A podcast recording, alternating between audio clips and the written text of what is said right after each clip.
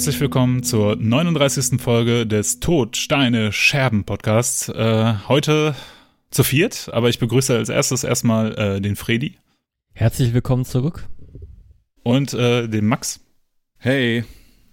Aus Düsseldorf am Rhein, er war wieder da. Fredi hatte depressive Phase. hatte ich Und das. ihr wusstet, ihr beide jetzt ziehen zusammen. Okay. Ähm, ja, ähm, wie geht's euch? Super. 39. Folge. Ja, 39, das ist äh, mehr, als wir jeweils erwartet hätten, oder Fredi? Das auf jeden Fall. Aber wir schaffen noch die 50. Wow. Wow. Ja. Wie, wie einer von den großen Podcasts, ne? die damit auch Geld machen und erfolgreich sind. Äh, letztens auch gefragt worden, wie viele Hörer habt ihr so? Und dann dachte ich so, hm, keine Ahnung, ich glaube zehn oder so. Aber anhand der Kommentare bei uns, äh, auch von den letzten Folgen, sieht man ja, dass es ein paar Hörer mehr sind. Äh, ein Kommentar, den ich da nochmal rausstellen wollte, ist, wir haben ja in der letzten Folge ein bisschen über Eisregen äh, gesprochen und ich fand das, ich hatte die Geschichte noch im Kopf, aber Janne hat uns äh, irgendwann mal erzählt und das dann halt auch unter den äh, unter die Folge des Podcasts gepostet, dass sie ja mal ein Praktikum bei einem von Eisregen gemacht hat und die gemeinsam Horrorfilme geguckt haben. Das fand ich äh, eine sehr witzige Geschichte. Danke fürs Teilhaben, Janne, auf jeden Fall cool. und äh, ja, genau. Ja, äh, Ähm. ich habe auch noch äh, eine Nachricht bekommen, eine DM, eine relativ lange, die lese ich mal kurz vor, und zwar vom Dream Mare oder Dream Mare. Ich weiß nicht genau. Moin.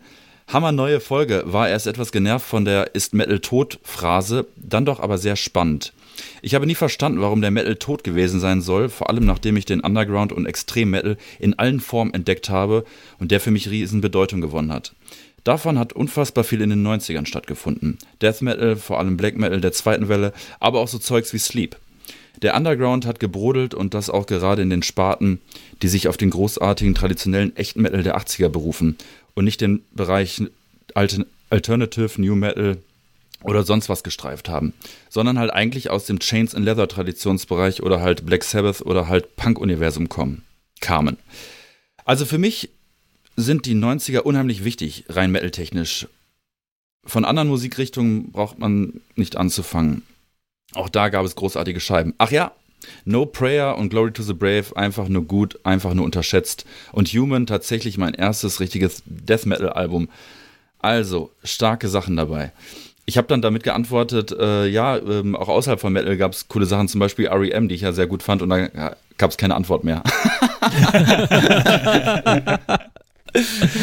Aber an sich kann man ja eigentlich alles unterstreichen, was er, was Ja. er, also größtenteils was, war, war er ja, glaube ich, ungefähr unserer Meinung. Ja. Ja. Schön fand ich auch den Marco, äh, Grüße gehen aus an Marco, äh, ein, ein Bekannter von uns allen, auch gerne der verrückte Marco genannt, der ja äh, sich nochmal tausendfach bedankt hat, dass wir das Ganze mal bes besprochen haben, weil das ja immer so verfälscht dargestellt wird. Eigentlich genau das, was äh, der andere Hörer auch gesagt hatte, Max. Ja, er ist ja Ähm, auch ein kleines Eckchen älter als wir und dann war ja auch sehr interessant, wa- was er dazu sagen hatte. Und er, ähm, er meinte so, äh, also so, so, so jetzt nicht wortlaut, aber so sinngemäß, äh, damals hat es sich halt so angefühlt, ne? Also für, für die, Mhm. die damals in der Zeit, sag ich mal, aktiv in der Szene waren. Äh, und das, obwohl ja es genug Death Metal und Black Metal Bands gab. Aber irgendwie, äh, ich glaube, ich habe den, ich habe die Phrase gesehen, es fühlte sich alles so leer an. Ja, vielleicht kann es das sein. Es fühlt sich ja vor uns auch gerade irgendwie alles doch so leer an, ohne Konzerte und so, aber das ist vielleicht eine andere Situation, ne? Ja. Ich habe jetzt in den letzten Tagen mich auch noch mal so ein bisschen in so ein Rabbit Hole eingegraben mal wieder und zwar äh, 90er Jahre Maiden, halt kam ja auch in der letzten Episode vor in einer in meiner Top 3 und ich bin ein großer Fan auch von den beiden Blaze Bailey Alben und äh, für mich haben die auch einen sehr hohen Stellenwert, aber auch nicht nur so aus aus Kokettiererei, sondern auch weil ich die einfach gut finde. Ich finde, man hört bei beiden raus, dass Maiden ist. Die Produktionen sind halt einfach nicht so geil, aber okay. Und ich habe dann aber noch so ein bisschen recherchiert und ein bisschen nachgelesen und so weiter und äh, also es war ja eigentlich ein Debakel mit Blaze Bailey, so rückblickend, ne? Also die konnten ja irgendwie das erste Mal keine großen Arenen äh, füllen, sondern halt echt nur kleinere ähm, Hallen, haben trotzdem Welttourneen gemacht. Und was ich überhaupt nicht wusste, dass Blaze Bailey irgendwie so eine Pollenallergie oder sowas hatte und dass die deswegen so übelst viele Konzerte absagen mussten und die Tour dann irgendwann auch, glaube ich, äh, abbrechen mussten. Also das ja, also du hast schon einen neuen Sänger, den die Fans nicht so geil finden, weil alle Songs von aus der Bruce Dickinson-Ära, die er dann singen musste, hat er natürlich nicht besonders geil singen können, weil die nicht für seine Stimme gemacht waren. Und dann und dann muss ja die Stimmung auf Tour auch total schlecht gewesen sein, wenn dann da einer so niest und dann so, ja, ich kann nicht auftreten oder, also, oder wir müssen halt irgendwie äh, jetzt Dates canceln. Also, äh, also ich glaube, aus Maiden-Sicht war das jetzt auch ein dunkles Zeitalter. Und wer, wer weiß, was aus Maiden geworden wäre, wenn nicht tatsächlich äh, Bruce und Adrian dann äh, wieder zurückgekommen wären. Ne? Mhm. Das passt jetzt wunderbar als Überleitung, denn was wäre denn äh, mit Midnight Prey gewesen, wenn, äh, wenn äh, Winston keine Pollenallergie hätte? Und damit begrüße ich unseren Gast für heute. Wir haben nämlich äh, einen Überraschungsgast dabei. Nein, wir haben einen Gast heute dabei, und zwar den Hannes, äh, former drummer äh, of Midnight Prey and now Big Business Music Man, richtig? Ja, moin moin, Hannes hier. Und das ist absolut richtig. Ähm, Midnight Prey ist on hold, um diese brennende Frage gleich mal äh, zu beantworten. Und former Businessman bin ich auch. Und ich habe sogar ein neues Projekt, über das ich vielleicht vorher ein bisschen was erzählen kann. Und, oh, cool, ja. ja vielen Dank erstmal für die Einladung. Ich bin äh, Hörer der ersten Stunde, also recht regelmäßig. Manchmal muss ich eine Folge nachholen, aber es ist eine große Ehre dabei zu sein. Und ich glaube, das wird ein geiler Abend. Ja, sehr, sehr geil. Ähm, ich, ich muss direkt eine Anekdote raushauen. Und zwar war ich mit, mit Midnight Prey oder mit euch persönlich gar nicht so, gar nicht so gut, so sehr vertraut und äh, ich kannte die Band, aber ich kannte euch jetzt nur so vom Sehen, aber ich konnte, ich hatte jetzt noch nicht so richtig die Verbindung und dann war dieses Rockhard von vor, ja, vor zwei Jahren, also das war, glaube ich, dieses Rockhard, wo wir äh, Afrika da in diesem, in diesem Fickenzelt ja, ja, genau. gesungen haben. Der Assi-Biergarten war das? ja, ja der Assi-Biergarten. Der Assi-Biergarten, genau. Und ähm, und dann, äh, und dann kamst du, Hannes, irgendwann auf mich zu und ich, ich wusste noch nicht mal hundertprozentig, wer du bist. Und, und du hattest so ein besoffenes Grinsen drauf, so, so besoffsmäßig und sagst so, ja, eine Sache, ne? Äh, äh, ihr seid der geilste Podcast, äh, den ich höre, aber ich höre auch nur euch. das ist ein ehrliches aber Kompliment, ich fand, also ich meine. Ich finde, es ist ein doppeltes Kompliment, muss man ja wirklich sagen. ja. Genau, Hannes. Ähm, du hast uns ja schon ein paar Fragen vorweggenommen. Das heißt, ich kann jetzt erstmal aus meinem Skript die Hälfte rauslöschen. Also aufgelöst. Alles klar. ähm, genau, wir, wir, kennen uns ja schon ein bisschen länger, Hannes. Ja. Äh, wir, wir, kennen uns ja, äh, ich glaube, auf dem RDD haben wir uns das erstmal persönlich gesehen. Kann das sein? Wird wahrscheinlich so gewesen sein, ne? Das ist ja auch schon ein paar Jahre her. 2014, 15 sowas, wenn ich mich richtig erinnere, oder war es schon vorher? Ich, ich weiß es ehrlich gesagt nicht. Ähm, und ähm, Genau, also da, da, können wir uns natürlich über Midnight Prey, aber wir haben natürlich danach, also vor allem als wir hier mit dem Podcast gestartet haben, war das ja witzig, weil wir äh, immer wieder Gespräche hatten, wo äh, du mich auch angesprochen hast, ich erinnere an eine ominöse illegale Bunkerparty. Oh ja, das war Flo's 30. glaube ich. Ja, genau, genau. Äh, Rest in Peace, Shumi. ähm, Rip in Peace, Shumi, das war ja noch besser. Rip, ja, Rip in Peace. Also. Aber warum, warum gibt es denn keinen Motorsport äh, für, für äh, Faschisten? Warum gibt es das nicht? Ähm, es ist, ähm, ja, die haben es einfach nicht verdient, den Motorsport. Genauso wie sie, wie sie keinen Fußball verdient haben. Und da wir äh, in, in Hamburg, der beste Fußballclub Hamburgs, sorry an alle HSV-Fans, aber äh, St. Pauli schreibt sich das eben auf die Flagge, kein äh, Fußball den Faschisten. Und dann haben wir gedacht, genauso ist im Rennsport. Kein Rennsport den Faschisten. Weil wir alle große äh, Rennsportfans sind natürlich. Ja, sehr gut. Ihr seid ja auch, äh, du bist ja auch, äh, darf man das sagen, du bist der Veranstalter des Rock, Rock für Schumi Konzertreihe. Ja, die große Reihe. Es gab genau zwei, äh, zwei, zwei Konzerte und ähm, ja, das legendärste war, glaube ich, im, im Zonk in der Hamburger äh, Elbkneipe. Also das ist, ist unglaublich. Das ist ein Hamburger Vorort Veddel. Der liegt sieben mhm. Meter unter dem Meeresspiegel und ist regelmäßig überflutet worden in den, in den 70er Jahren. Und ähm, also es ist auch ein Viertel, das noch nicht gentrifiziert ist. Also es ist relativ wirklich Ghetto da. Mhm. Und da gibt es eine Kneipe, das Zonk, wie damals diese Spielshow. Und äh, da haben wir einfach für dieses Konzert die, äh, die mit dem Billardtisch zur Seite geschoben und die Leute haben einfach während des Konzertes Novoline gespielt und haben sich einfach nicht stören lassen, dass da, dass da die, die schnellsten Sportrock-Bands überhaupt auftreten. Äh, also Sportsgeist hat ja gespielt und Spiker. Ja. Und wir äh, unter einem anderen Namen, also Pitstop Prey, wir haben einfach Rennfahrer-Songs gecovert, so das, also Westernhagen und, und Nena und also das, das war ein schönes Konzert auf jeden Fall.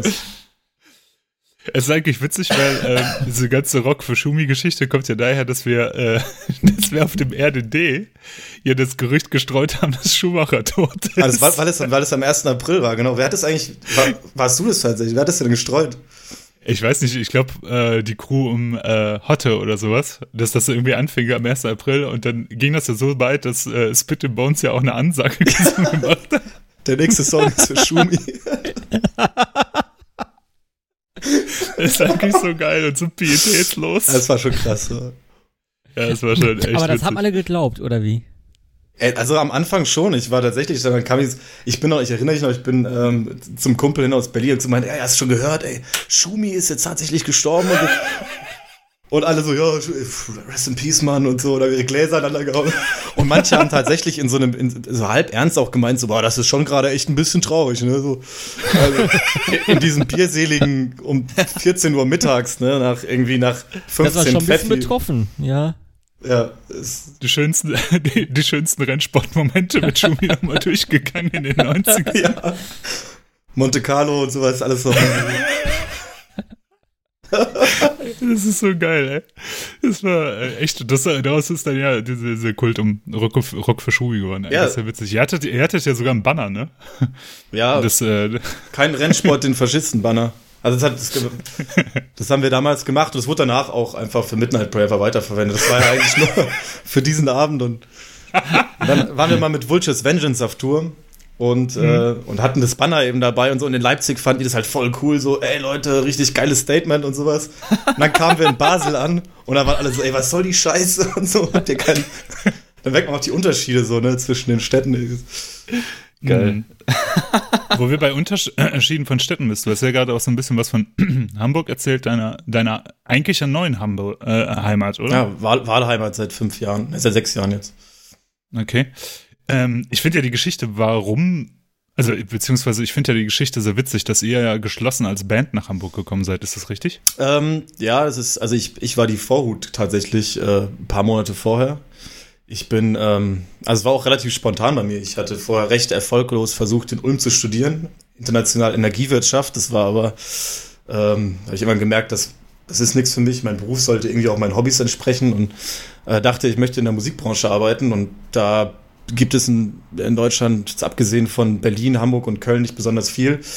Ähm, Ja, Köln auch nicht mehr, Köln auch nicht mehr. Ja, Kaum noch. und genau, und ja, Berlin hat mich nicht so gereizt, dann habe ich gedacht, okay, dann ziehe ich jetzt nach Hamburg und bin einfach mit äh, einer Sporttasche und 200 Euro damals nach oben und habe äh, ja, hab mich da niedergelassen, also mit WG gesucht und äh, irgendwann angefangen Praktika zu machen und nebenbei in der Bar zu arbeiten und ja, so vier, fünf Monate später kam dann Winston mit seiner damaligen Freundin hinterhergezogen und dann auch Friesen so. Unser Basser, also Winston der Sänger, Friesen der Basser, um es nochmal. Hm. Wahnsinn eigentlich, ne? Also das sind ja so Geschichten, die hört man ja eigentlich nur von so alten Rockbands, nicht Ja, wir sind aber auch nicht der. Band wegen umgezogen. Also früher haben die Rockbands das gemacht, äh, weil sie sich gedacht haben, an der, an der East Coast kann man besser äh, Kohle machen als Band. Bei uns war es halt so, ja gut, Leute, wollen wir nicht alle zusammen z- wegziehen, dann können wir die Band zumindest noch behalten. So, das war so, eine, so ein Ja. Kollegialer Äh. Move von den anderen. Das war echt cool. Ja, also, ja. Selbe Story habe ich letztens von äh, Death Row gehört. Äh, die sind allerdings von äh, Hamburg oder Umgebung Hamburg äh, nach, nach Düsseldorf gezogen. Um da schlecht. Musik zu machen, weil damals, äh, ich glaube, die kamen aus dem Kaff tatsächlich, also nicht wirklich aus Hamburg. Und äh, die haben gemerkt, einfach da kann man überhaupt nichts reißen und in Düsseldorf gab es eine Szene, die haben da irgendwie von gehört und so um, halt um Warlock rum und so weiter und haben gesagt, ja, da fahren wir jetzt hin und da fangen wir an. das ist Dedication, das Ja, total. Ne? Geil. Äh, wenn du gerade von Ulm sprichst, also du kamst aus der Ecke Ulm oder ihr kommt aus der Ecke Ulm, woher kommt ihr eigentlich? Also ähm, wir kommen, also ich komme eigentlich aus, ursprünglich komme ich ja fünf Kilometer vom wirklichen Holy Ground her. Und zwar in der Nähe von Königshofen, Lauder Königshofen, im Keep It True äh, Festival, Okay. Veranstaltungsort. Und ich bin aber mit, äh, als, als Jugendlicher dann nach Karlsruhe gezogen, in die wunderschöne Fächerstadt. Und Friesen und Winston kommen aus Baden-Baden. Das liegt äh, ein paar Kilometer entfernt am Fuße des Schwarzwalds. Und äh, da haben wir uns kennengelernt in Karlsruhe dann und ich habe später auch ein, ein Jahr lang ähm, bei, bei äh, Friesen gewohnt, im Proberaum quasi. Also der Proberaum war im Haus integriert. Also es war nicht so ein Assi-Proberaum, sondern stand, stand ein Bett drin, aber auch ein Schlagzeug und, äh, und Bassamp. Und da habe ich dann auch ein Jahr zugebracht. Äh, sehr schöne Stadt übrigens, Baden-Baden. Kann ich empfehlen, wenn man mal äh, in Deutschland Urlaub macht. Äh, Würde ich gerne mal hin, tatsächlich. Ist echt klasse. Also Fuße der Schwarzwald-Hochstraße, die beginnt da und zieht sich einmal äh, durch den Nordschwarzwald und äh, kann man den Mummelsee besichtigen, äh, über den wir auch einen Song geschrieben haben damals mit dem Song Black Forest und das ist total mystisch und cool und man kann toll Schinken essen und Bier trinken, also wunderbar. Top. Ähm, Wenn es doch wunderbar war, ähm, gab es eine Szene da? Oder wie hast du das erlebt? Weil wir haben das ja in der Folge mit Andi irgendwie besprochen, dass, dass wie so Szenenunterschiede sind. Ähm, also in Karlsruhe nicht wirklich. Also die also wir hatten auch nicht so mega viel Kontakt, eher dann auch schon so, so überregional. Also man hat sich dann irgendwo kennengelernt und dann, weiß ich noch, haben wir mal, also ich glaube, die ersten Gigs irgendwo außerhalb waren ähm, in Bad Hersfeld, da waren so in der Nähe von Thüringen haben wir ein paar Kumpels und dann hat Kuschel uns mal nach Dortmund geholt.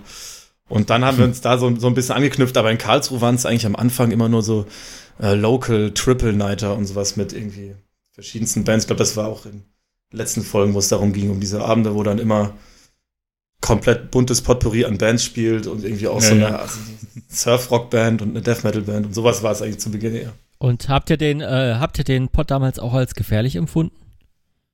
Ich war, ich war, ich fand es mega. Also Pod ist äh, immer noch der, der Place to be. Also ich finde es total cool. und damals war es wirklich so, wir waren dann irgendwann auch mal auf diesem äh, kostenlosen Festival Turok, glaube ich.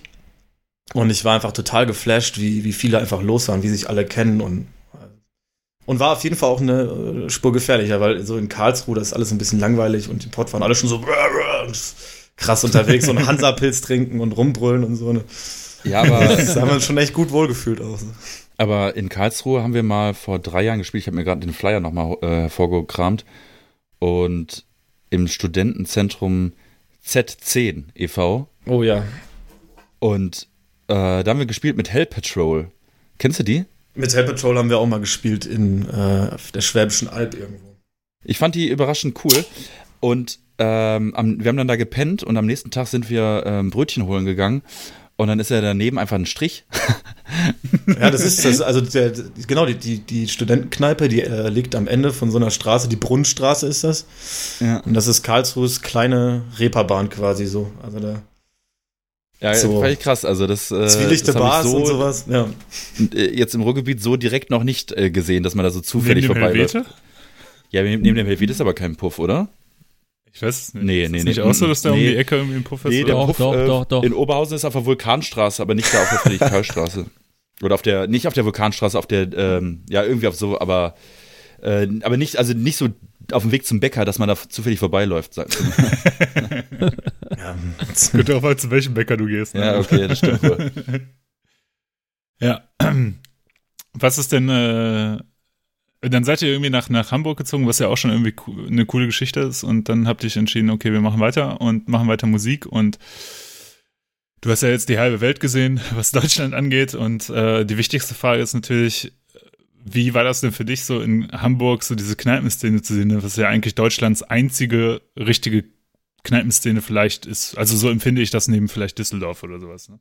Ähm, also es war ziemlich prägend. Ich habe auch äh, zu Beginn, habe ich ja schon erzählt, ich bin ja nur mit äh, begrenztem Budget nach Hamburg und habe äh, in meinem ersten Praktikum hier ich 100 Euro verdient im Monat.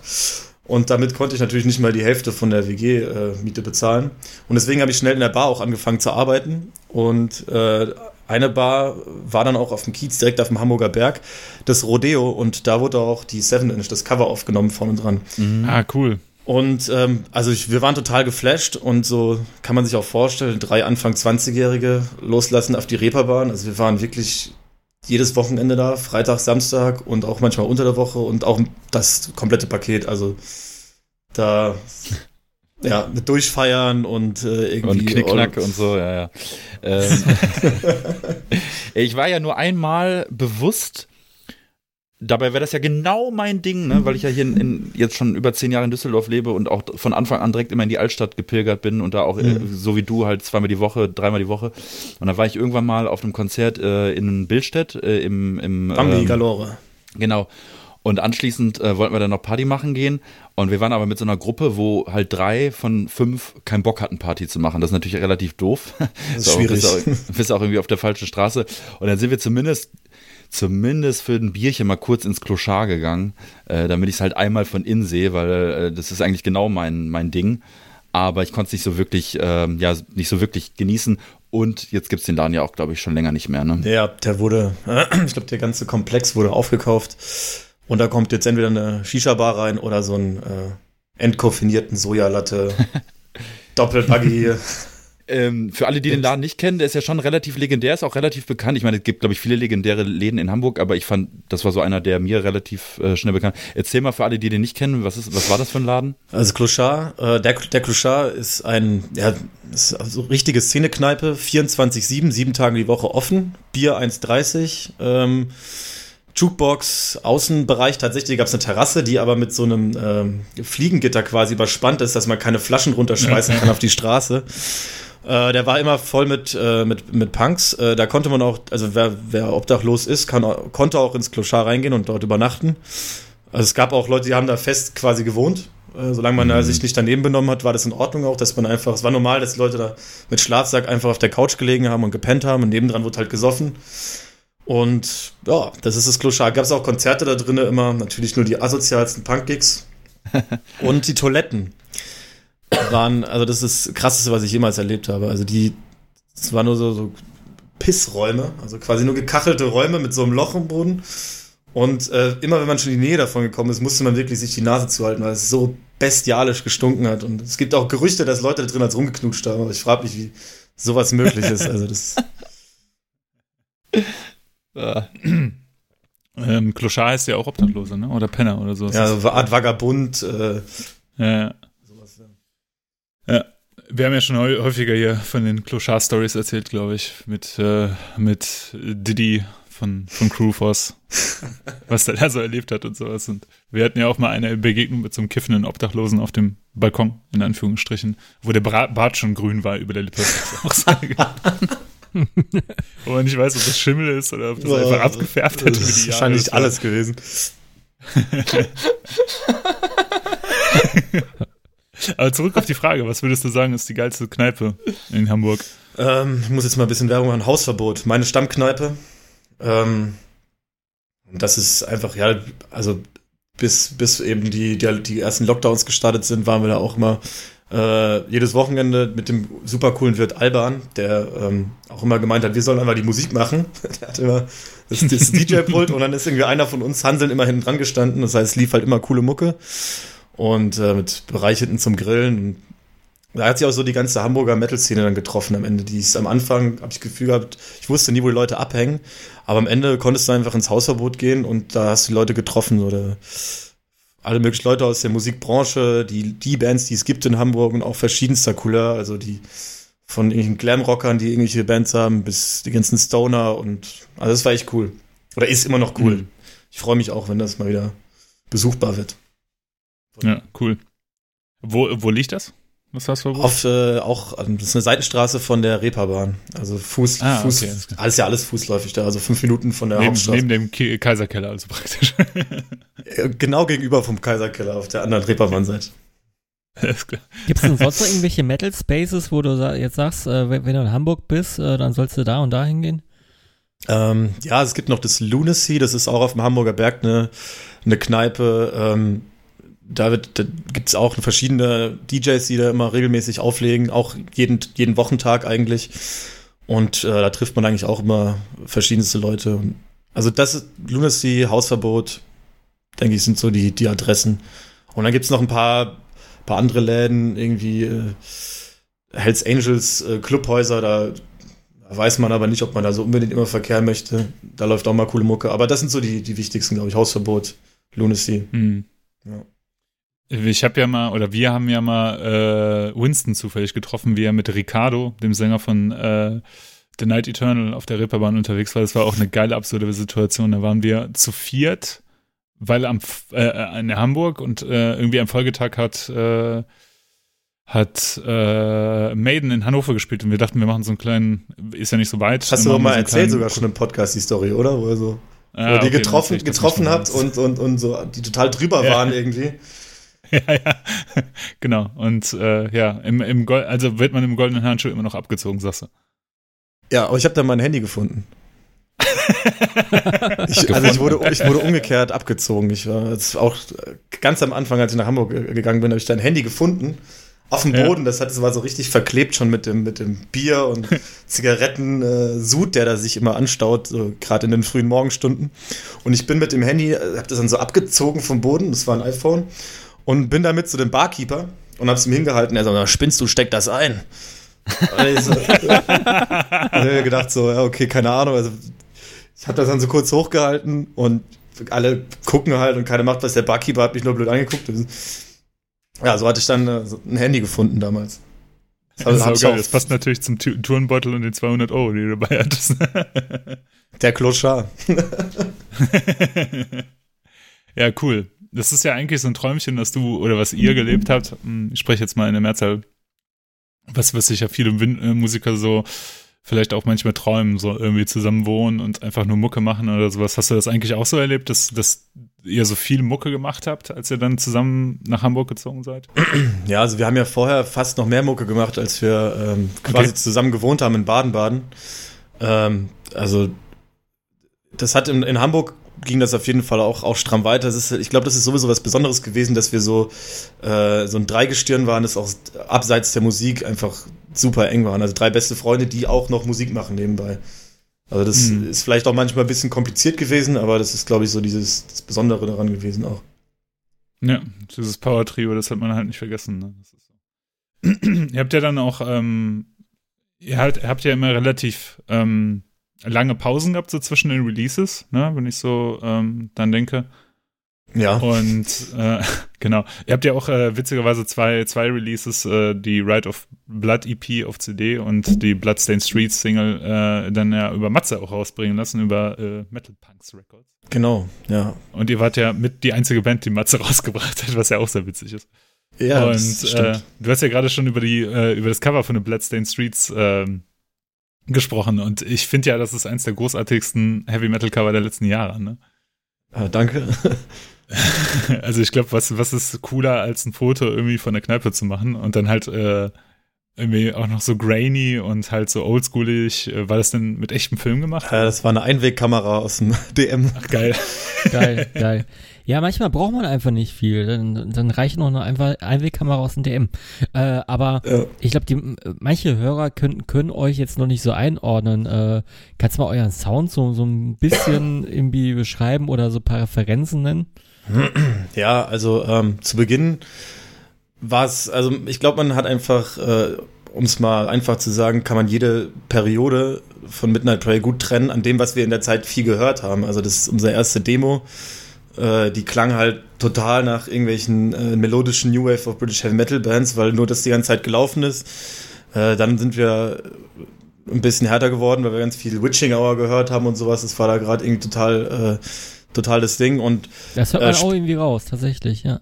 Also gerade auf der Ride of Blood so, das ähm, und auch, äh, ich will den Song nicht sagen, aber auch ein Disaster-Song, auf dem wir eigentlich komplettes Riff auch komplett genommen haben und ein bisschen äh, drumrum gespielt haben. Aber ja, also und mittlerweile, also gegen Ende war es dann, kamen mehr die Einflüsse des, der Einzelnen durch, ich höre halt auch so viel Prog-Rock und äh, Winston hört super viel Post-Punk und ich glaube so Vergleichsbands, also da, da kann man viel äh, nennen. Ich glaube, von Black Flag bis über Rory Gallagher bis Bolt Thrower ist da eigentlich alles dabei. So haben wir es auch immer versucht zu beschreiben. Und ähm, ja, also richtig eine Vergleichsband kann ich jetzt eigentlich gar nicht sagen. Ähm, nein, nicht wirklich. Also ich finde, so wie du es gerade beschrieben hast, ist es eigentlich schon ziemlich gut. Also ich finde auch, dass ihr sehr unterschiedlich in euren Phasen klingt und halt auch die Releases sehr unterschiedlich äh, klingen. Und ich finde halt witzig, also dass dieses Uncertain Time, äh, Times Album, das ihr dann halt 2019 rausgebracht habt, das, äh, das hat mich ja so richtig geflasht, muss ich ja sagen. Mhm. Ich habe hier auch schon äh, das eine oder andere Mal gesagt, das ist vielleicht das beste Album 2019 gewesen für mich, weil ich war äh, also richtig weggehauen, ich war richtig überrascht. Und ähm, das liegt aber auch zum Teil wirklich an dem, an dem Sound. Ich finde, man hört sehr viele unterschiedliche Einflüsse. Und äh, kannst du ein bisschen was zu der Aufnahme sagen? Also wie, die, wie der Aufnahmeprozess so lief? Mhm. Also die, die Songs übrigens für das Album sind in den Laufe der Jahre einfach auch zusammengesammelt. Das war auch, wir hätten äh, da, da war ein Track dabei, den hatten wir eigentlich schon 2016 fertig geschrieben gehabt.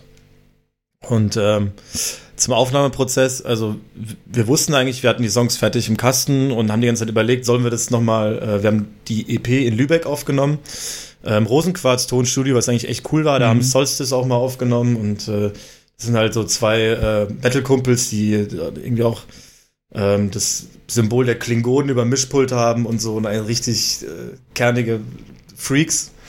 Und wir kamen aber, ich kam über einen Arbeitskollegen dann auf äh, Jörg Uken, der in äh, Ostfriesland sein Studio hat, die Soundlodge, da haben auch Envil aufgenommen, ähm, auch viel neuere Bands, so Suicidal Angels äh, etc. Und wir wussten halt überhaupt nicht, wie das wird. Wir haben einfach dann das Studio gebucht und hatten die Songs halt so einigermaßen in der Tasche und sind dahin, haben gesagt, was wir ungefähr für einen Sound wollen und haben dann eigentlich so locker drauf los aufgenommen mit äh, dem Jörg, der so ein bisschen auch als Produzent teilweise fungiert hat, auch gemeint hat, so hey, mach das mal so und so und waren dann eine Woche da drinnen, hatten eine Menge Spaß. Also kann man sich auch vorstellen, also gab es auch eine Bandwohnung und wir haben äh, dieses kleine Örtchen Rauderfehn auch vollends ausgenutzt. Äh, waren Essen und Saufen die ganz großen. und äh, ja, es war halt total cool. War eigentlich wie ein Urlaub so und man hat halt noch ein bisschen nebenbei Musik aufgenommen. Cool. Es ist ja, also, ähm, worauf ich eigentlich hinaus will, ist halt, dass ich den Sound von dem Album auch so interessant fand. Ähm, also so vom Gitarrensound ausgehend hin zu der, im Endeffekt der, der Abmischung der ganzen Produktion, dem, der Produ und ich finde ich finde das so, so interessant, wo ich mich immer gefragt habe, habt ihr das aus Versehen so gemacht oder ist das alles bewusst so entstanden? Ähm, ja, es ist, also ich meine, der, die Aufnahmetechnik, das hat halt alles Jörg übernommen. Wir haben gesagt, dass wir wollen auf jeden Fall keinen plastischen Sound. Das war so unser Hauptkriterium. Bitte, es darf nicht wie eine Nuklearblasveröffentlichung klingen. Das war so das, das A und O erstmal. Ja.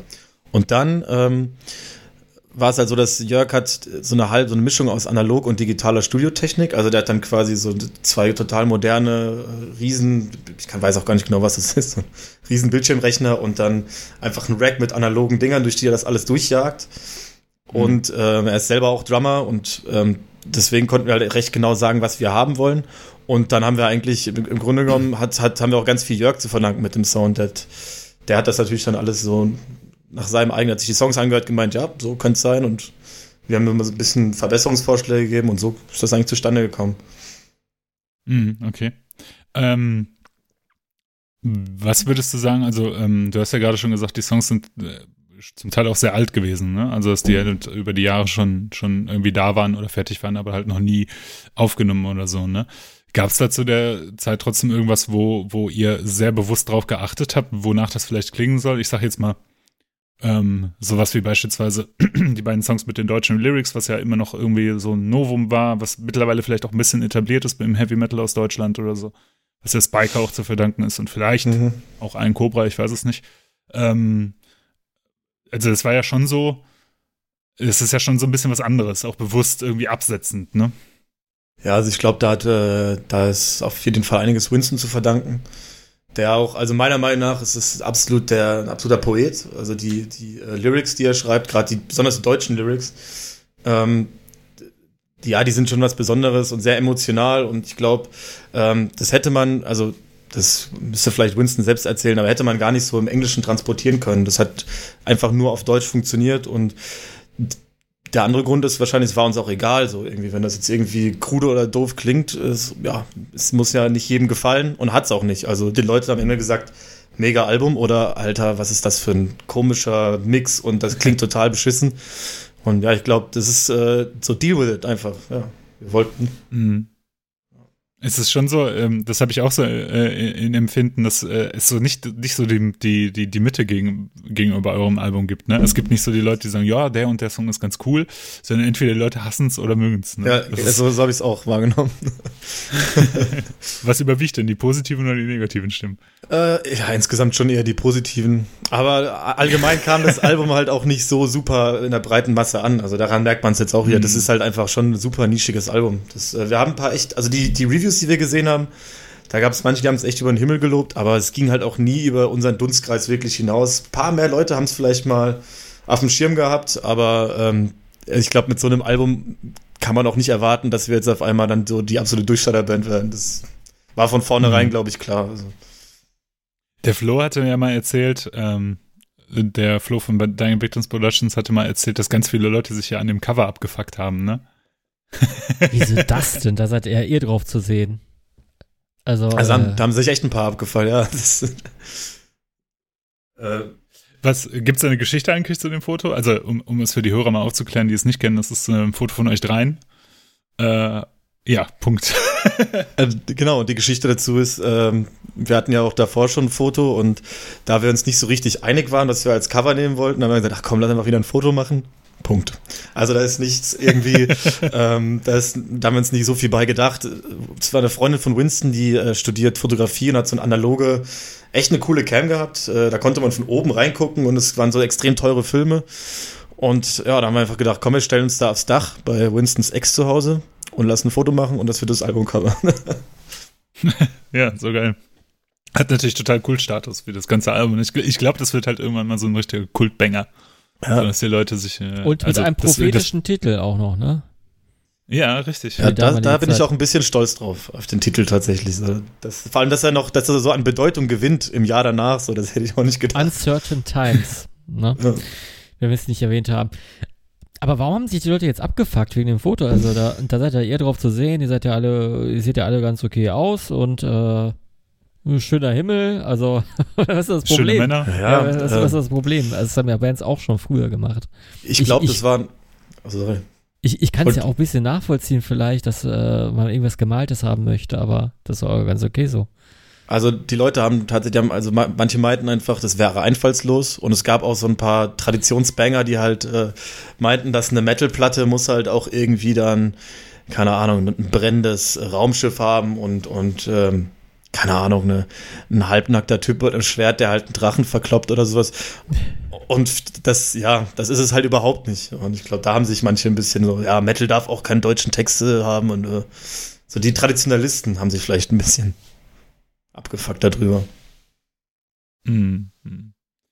Finde aber schön, dass, ähm, also, wie gesagt, so zusammenfassend finde ich, ähm, ich hoffe, meine, meine Mitsprecher, meine Mithosts äh, stimmen mir dazu. Ich finde halt, das ist wirklich ein großartiges Album. Ich vielleicht, äh, ich habe so das Gefühl, das wird irgendwann so ein richtiger äh, Diamant, so ein Hidden Gem vielleicht äh, in der Szene. Halt auch mit der Geschichte dahinter, dass ich ja danach on hold begeben habt, beziehungsweise ja es aufgelöst habt irgendwie, ne? Mhm. Und äh, willst du was dazu sagen oder ist es jetzt eher so unpassend für die breite Öffentlichkeit? Nee, also es, äh, ja, es ist, Für unsere zehn Hörer. ja, Dich mit dann eingeschlossen. braucht man, braucht man ja kein großes Geheimnis äh, draus machen. Wir haben das ja auch verkündet, dass wir uns auf unbestimmte Zeit äh, erstmal on hold begeben. Ähm, ja, das hat verschiedene Gründe. Ich denke mal, das ist einfach, ähm, äh, was ich ja vorhin erzählt hatte, dass wir uns alle, alle drei sehr nahestehen und ähm, auch ein sehr freundschaftliches Verhältnis zueinander äh, pflegen. Das manchmal halt auch ein bisschen darüber hinausgeht, wie wenn man eine Band hat, mit der man einfach nur zusammenspielt aus der Band willens wegen. Und ähm, dadurch hat es auch enorm viel Druck und das war jetzt einfach dann äh, äh, in letzter Zeit ein bisschen zu viel. Und ähm, bevor dann die Freundschaft darunter leiden äh, sollte, haben wir dann, also nicht wir einvernehmlich, aber es wurde entschieden, die Band wird jetzt mal auf on hold gesetzt. Ja, und das äh, bleibt jetzt erstmal auf, aber es gibt auch überhaupt kein böses Blut und das ist halt eben das Wichtige daran. Und mal gucken, also ich glaube schon, also ich never say never, ich denke schon, dass wir irgendwann die große Reunion, die dann fünf Leute sich angucken, spielen können. Auf Du hast ja auf dem gerade Keep schon, It, ja, auf dem Show 2045 oder so. Ja, Ich glaube, das ist, da sind wir Only original, original Members. Oder nur du, Hannes? mit Riesenplauze. Irgendwelche zwei, zwei Randoms halt, ne? Sorry, ich wollte euch nicht unterbrechen. du hast ja gerade schon am Anfang an, äh, angedeutet, dass du ein neues Projekt gerade hast. Ähm, erzähl mal, was ist es? Äh, welche Richtung? Wie viele Leute? Wer ist dabei? Äh, Ja. Wird man bald was hören können? Ja, wird man sehr bald. Wir sind im, äh, gehen im April ins Studio. Ähm, so kann man noch nichts hören, weil ich, äh, oder wir sind da alle Fan von, dass ähm, es keine, keine Bilder gibt, bevor es Musik gibt. Und bevor es Musik gibt, soll die erstmal aufgenommen werden. Und also ähm, ich, deswegen erstmal nix. Also es ist eine vier, ähm, Vier-Mann-Gruppe. Und, Ähm, ich weiß nicht, äh, der Chris, äh, Grüße an Chris, ich will auch mal jemanden grüßen hier. Der ist ganz großer Podcast-Fan, deswegen freut er sich jetzt. Ah, ist, ja. ja, Grüße an Chris. ja, Grüß an Chris. äh, Schick die Demo. ja, der, For free on vinyl, Ja. please. Ja, es ist so eine, so eine, ähm, klingt so ein bisschen wie äh, Deathhammer in Brav, äh, Speed Metal mit so ein bisschen Gangshouts und ich darf wieder trommeln. Und ja, wenn's, ich werde es auf jeden Fall euch schicken, wenn die, wenn wir aufgenommen haben. Noch ja, sehr gerne. released wird. Ja, genau. Es ist gar, gar nicht so was Besonderes oder es geht jetzt auch nicht in Midnight Prey Richtung, aber ich bin auf jeden Fall aktiv. Ähm, ist auch meine einzige sportliche Betätigung des Schlagzeugspielen, deswegen muss ich da ein bisschen drauf achten. So. Kennt man denn die anderen Bandmitglieder vielleicht noch von anderen Projekten? Oder ja. sind die alle jungfräulich? Nee, die sind nicht ganz unbeschrieben. Äh, die hatten vorher ähm, eine Band, die heißt, äh, nannte sich äh, Aggregator. Das ähm, wie, wie ein Aggregat quasi, so aus, aus Ham ah, Hamburg auch. Mh, mh. Genau. Mhm. Mit so mit so, ich glaube, die hatten so ein, äh, was hatten die im Logo? ein Za ich glaub, Zahnrad. Eine, ein Zahnrad, genau, mhm. ein Zahnrad, ja. Ah ja, witzig. Und die haben ihre komplette Besetzung getauscht und äh, die zwei verbliebenen Leute haben neue Mitstreiter gesucht und dann haben wir halt äh, gemeint, das ist, hat so wenig mit der alten Musik zu tun. Das wird dann unter einem neuen Namen, einfach unter einem neuen Projekt, äh, die Musik dann rausgekommen. Kennst du, ne, Freddy? nee. Leider nicht. Leider nicht? Ja, schade. Ähm, cool. Du hast ja gerade auch schon erzählt, äh, du bist ja groß im Musikbusiness. Du wolltest, du bist nach Hamburg gekommen, um eigentlich im Musikbusiness äh, Fuß zu fassen und hast es ja geschafft eigentlich, oder? Ähm, ja, so groß bin ich nicht, aber äh, Fuß gefasst habe ich.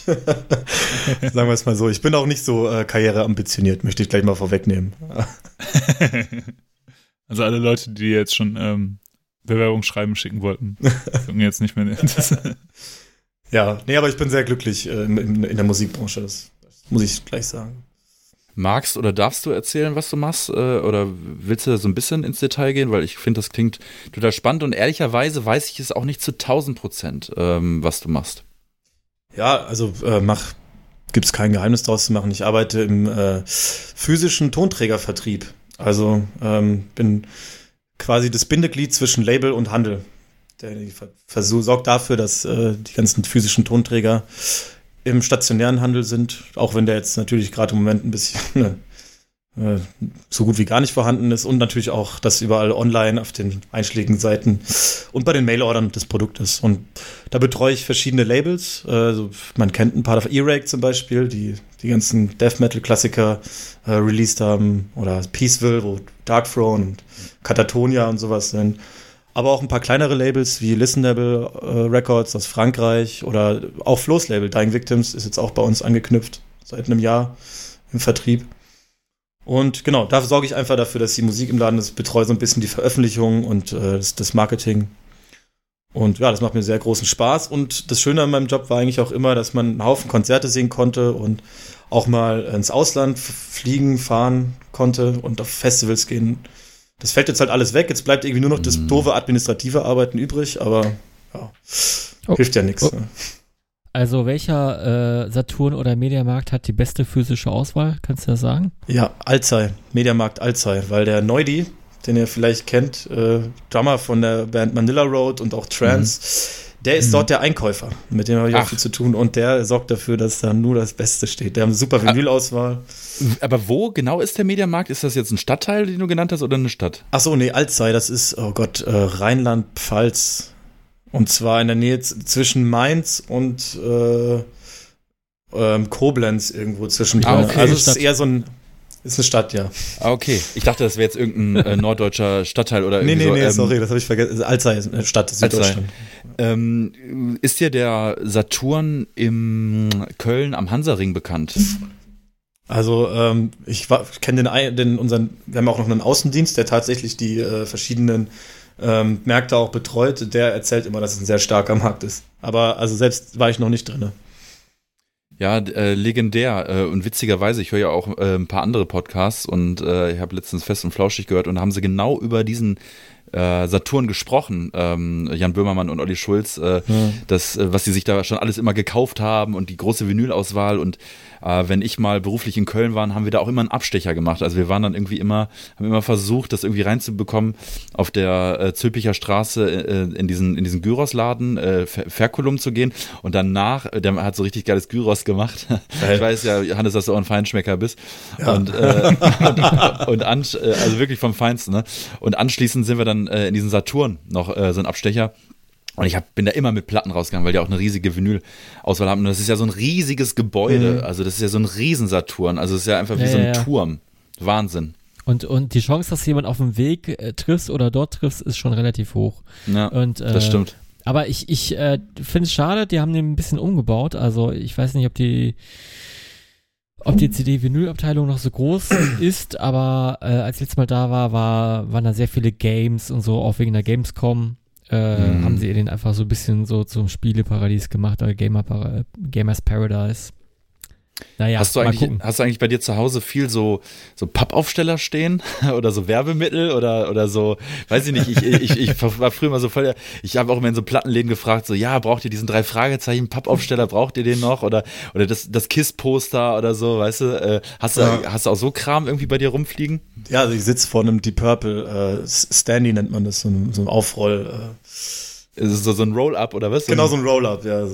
Das man immer im, im Handel stehen hat aber eigentlich nur, um meinen Wäscheberg äh, zu verdecken. Deswegen rolle ich den immer, rolle ich den immer hoch, wenn, wenn zu viel Wäsche da ist und ich nicht äh, zu faul bin zum Waschen. Und wenn nicht, wird er einfach wieder eingerollt. Geil. Das ist auch Funktion. das Point of Sale Werbematerial missbraucht. So, so. Du hast, du hast recht, ja. Du bist auch großer Deep Purple Fan, oder? Oder? Ja, ähm, ja tatsächlich. Auch die neueren Sachen? Ähm, nee, da bin ich auch ganz ehrlich, äh, nicht so wirklich. Also, ähm, mhm. Ich fand, also das letzte Album Wush hm, fand ich so mediocre. Also das letzte recht, richtig gute fand ich eigentlich Now What. Also das war noch vor der äh, Infinite, die jetzt auch schon vor drei Jahren oder sowas rausgekommen ist. Aber ja, ich habe ähm, immer so äh, Gespräche mit dem Max. Äh, Grüße gehen raus. Ich glaube, der kommt in jeder Folge mittlerweile vor. Ähm, ja, ihr, Grüße auch. Ihr kennt, ihr kennt euch ja auch ähm, ganz gut. Und äh, immer wenn ich dem so schicke und, und, und er sagt so, ja, es gefällt ihm nicht so, äh, hate ich dann halt immer äh, über Deep Purple, ne? Und, äh, und habe jetzt letztens äh, rausgesucht habe ich gesagt, ja stimmt. Äh, äh, ich weiß nicht mehr, was ich ihm geschickt habe, habe dann gesagt so, ja, aber äh, nichts, äh, da, da kann, da kommt natürlich, das kommt natürlich nicht gegen die geile Scheibe von die Purple Banana an von 2000, äh, weiß ich nicht. Drei oder so. Weil die haben ja auch immer Alben rausgebracht. Ich glaube, die haben ja 70 Alben gefühlt rausgebracht. Ja. Und, äh, und, und ich, ähm, und, und picken wir dann immer so Songs raus und der eine hieß, glaube ich, Brazil Fessel oder so. Und also so richtig, zwischendurch haben die, glaube ich, richtig Kacke rausgebracht, ne? Er sagt zum Beispiel, ja. Wusch ist der Hammer, ne? Ja, ähm, das mag sein. Ja. nee, also das mag sein. Es ist kein schlechtes Album, äh, durchaus nicht. Und ich finde, man darf auch, man darf auch bei einer Band, die so einen großen Katalog hat, und ich meine, die Jungs sind alle Ü70 durch die Bank. Äh, da kann man nicht mehr erwarten, dass sie äh, mit derselben, mit demselben Pathos Songs schreiben wie vor 40, 50, 50 Jahren mittlerweile so. Das geht nicht ja. mehr. Und dass sie ein bisschen äh, sich angebiedert haben und äh, dass da vielleicht der Produzent mehr macht als die Band selber, das, das finde ich absolut vertretbar, aber das ist trotzdem, äh, ja, also sieben von zehn oder sechs von zehn gebe ich. Elf von zehn Partylöwen gibt's. genau. Ähm, wenn du so auf deinen Job guckst, ähm, hast du dann auch tatsächlich, wenn du davon gesprochen hast, irgendwie, dass du, dass du viel rumreist und halt auch in Kontakt mit Leuten bist und so, hast du da irgendwas zu erzählen, irgendwelche coolen Geschichten oder sowas oder äh, irgendwas, was echt nennenswert für dich war? Ähm, also so viel, äh, ich bin jetzt auch ähm, noch nicht so lange im Beruf, also als dass ich schon mhm. so viel erzählen könnte. Aber ich äh, ne, glaube, eine ganz witzige Geschichte war, ich war vor ähm, zwei Jahren auf dem Hellfest in Frankreich. Hm, das ist so ein von der Größe vergleichbar sogar fast mit dem Wacken Open Air. Ähm, aber deutlich charmanter, also ähm, cooleres Line-up auch und also nicht so, hat nicht mehr diesen, diesen Dorfdisco-Charakter, wie jetzt zum Beispiel Wacken wahrscheinlich heute hat. Mhm. Und das ist so ein Festival, es liegt ähm, in der kleinen, neben der kleinen Stadt Clisson und da war ich eben dort und hatte so ein Hotel in der so ein, äh, benachbarten Stadt irgendwo. Und ich kam dann an und äh, an der, in der, am ersten Tag hatte ich ein, zwei Meetings und habe dann irgendwie angefangen, Bier zu trinken mittags und habe mir Shows angeschaut und den ganzen Tag eigentlich echt coole Bands gesehen, King Diamond und Possessed und sowas. Und irgendwann gab es auch so ein Aftershow-Zelt und da bin ich dann versackt und bin äh, super spät wieder zurück in äh, die Stadt, in der das Hotel war gekommen und Hab's aber irgendwie geschafft, mir da noch ähm, an der Rezeption eine Pizza zu bestellen aufs Zimmer, die ich dann irgendwie halb gegessen hatte und dann bin ich auf jeden Fall viel zu spät aufgewacht. Am nächsten Tag wollte ich eigentlich bei meinem Arbeitskollegen Olli, der spielt in der oder spielt in der Band Dawn of Disease, da hat er auch Festival gespielt, wollte ich unbedingt zu seiner Show und habe ihm versprochen, ja Mann, ich komme auf jeden Fall vorbei. Ey, dann wink ich dir und sowas. Und natürlich habe ich es nicht geschafft. Ich bin aufgewacht, da hat er schon gespielt. und ähm, musste mich dann saumäßig beeilen und ich hatte aber so Cowboy-Stiefel an. Also nicht die so hohe, aber so, so Stiefeletten mit so einem kleinen ja, ja. Absatz und es hat halt 35 Grad oder sowas. Und äh, da fuhren, fuhren so Shuttlebusse zu dem Festival, vom Bahnhof bis zum Festival selbst. Ich so, nee, ich lauf das, kein Problem. Und am äh, Ende vom Lied bin ich dann zwei Stunden da durch dieses, äh, durch die, das französische Hinterland gelaufen, bei 35 Grad in den Cowboy-Stiefeln mit einem Mega-Kater um dann viel zu spät zu kommen und äh, die Band komplett zu verpassen. Aber das war so mein, mein, mein erstes, äh, meine erste Erfahrung so mit Reisen und beruflich und sowas. Ja, das große Business, also, ne? So machen das also, die, die ganz Großen fahren, mit, äh, fahren nicht mit dem Shuttlebus, die laufen. die laufen mit ihren Cowboy-Stiefeln. Ja. Hast du denn auch coole äh, Begegnungen mit Musikern gehabt? Also, ich sag jetzt mal mit größeren Musikern, von, wo du halt vor zehn Jahren vielleicht gedacht hättest, meine Fresse, ich hätte nie gedacht, dass ich den jetzt persönlich treffe? Ähm, also persönlich ist gar nicht so viel. Also ich habe äh, zum Beispiel mal Tony Carey mal getroffen, der hat irgendwie Keyboard gespielt auf den ersten Rainbow-Platten. Das fand ich zum Beispiel echt cool, weil das war auch so ein cooler Typ und der war bei uns im Büro und äh, wir haben natürlich seit einigen Jahren Rauchverbot. Aber es gilt noch das ungeschriebene Gesetz, wenn Rockstars kommen, darf geraucht werden. Also und äh, Tony Carey war dann eben da und äh, mit seiner Sonnenbrille reingelaufen und wir hatten halt sein Soloalbum wollten wir machen und da haben wir uns halt unterhalten und der zündet sich halt einfach direkt eine Kippe an und nebendran auf uns ist auch ein Buchverlag, die arbeiten im selben Stockwerk so und äh, da schon die empörten Gesichter gesehen, wie sie zur Kaffeeküche gelaufen sind, weil der Tony Carey da eine nach der anderen gedampft hat, aber so richtig krass. Also, also und äh, also persönlich, ja, den habe ich mal getroffen. Ansonsten ähm, auch ja ein paar neuere Künstler irgendwie. Mit Afrop hatte ich ein bisschen zu tun, der deutsche Rapper, den ich. Da hast du ja mal eine geile Geschichte erzählt, als wir uns persönlich getroffen haben, als wir Kaffee, als ihr Kaffee trinken wart, ne? Ja, da gibt's es, es gibt ein paar Stories und aber ich glaube die, die coolste äh, Sache war leider nicht persönlich. Ich habe ähm, ganz am Anfang, ich habe auch eine die Ausbildung dort gemacht bei Edel tatsächlich, also nach den Praktika-Sachen. Äh, da habe ich ähm, eine Zeit lang musste ich da so Interviews äh, verknüpfen, also quasi Telefoninterviews, die wurden irgendwie eingeplant von verschiedenen Magazinen, von der, über die, also auf der ganzen Welt verteilt. Die konnten sich quasi bewerben auf, auf einen Interviewplatz mit irgendeinem Künstler und da habe ich halt, also so, ja, Mataya Turun von Nightwish, das war jetzt nicht so mein, mein Fall, aber eben auch Ian Gillen hat dann zum Beispiel halt Interviews gegeben. Und ich musste quasi einfach nur den die äh, erste Interviewpartner anrufen, danach Ian Gillen anrufen und sagen, hey Ian, jetzt habe ich hier einen Interviewpartner dran. Und wenn der dann gesagt hat, der hat jetzt Bock und Zeit, dann habe ich Verbinden gedrückt und habe den Hörer weggelegt. Aber an den Tagen, wo Ian Gillen Interviews anstanden, habe ich ja die ganze Zeit den Hörer am Ohr gehabt und mitgehört. So, weil das war für mich halt Geil. alles aufgesaugt natürlich, was der so. Also, der hat immer geile Geschichten erzählt. So. Also einmal Mäuschen gespielt quasi. Ja, das Telefonmäuschen. Bloß nicht husten oder bloß nicht atmen. Ne? es, gibt, es gibt auch eine Stummtaste am Telefon zum Glück. Ah ja, stimmt ja, genau. Stimmt. Das gibt es natürlich auch. Aber extra auslassen, nur für den Phil, weißt du? Ja. Damit so ein bisschen mal, oh, verliere ich meinen Job, verliere ich nicht meinen Job. Mal gucken. Ja. Hat das denn ähm, so als eigene, als, als Musiker selber, hat das irgendwie deine Perspektive auf Musik ein bisschen verändert? Ähm, ähm, ja, nicht, nicht wirklich. Also ich, ich finde, manche Künstler nehmen sich zu ernst. Das habe ich gemerkt. Also ich arbeite halt auch viel mit, mit, mit Bands zusammen und den Labels und manchmal habe ich das Gefühl, dass ähm, es so getan wird, als würden hier Operationen am offenen Herzen stattfinden. Dabei bringen wir Musikalben auf den Markt so und dass sich Künstler mhm. oft so super ernst nehmen und dass wenn irgendwie an dem Tag nicht äh, die die Ware irgendwie da ist oder sonst irgendwas passiert, dann wird immer ein riesen Trarat rumgemacht. Und das verstehe ich manchmal nicht, weil äh, Musik ist immer noch einfach ein Unterhaltungsmedium. Das macht unser Leben bereichert es und macht es irgendwie auch schöner.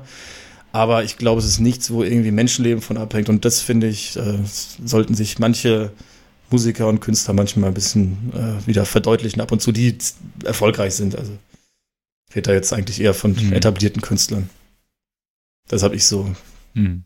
für mich mitgenommen. Hannes, du als Hörer der ersten Stunde, du weißt ja, was so im Grunde das Highlight jeder, jeder TSS-Episode ist, oder? Ja, die t t t t t Ob drei. Genau. Du hast es auch growlen oder so. nee, danke. Für alle, die immer noch nicht wissen, worum es geht, hier der offizielle Jingle powered by Bürger. Top. Top. Top. 3.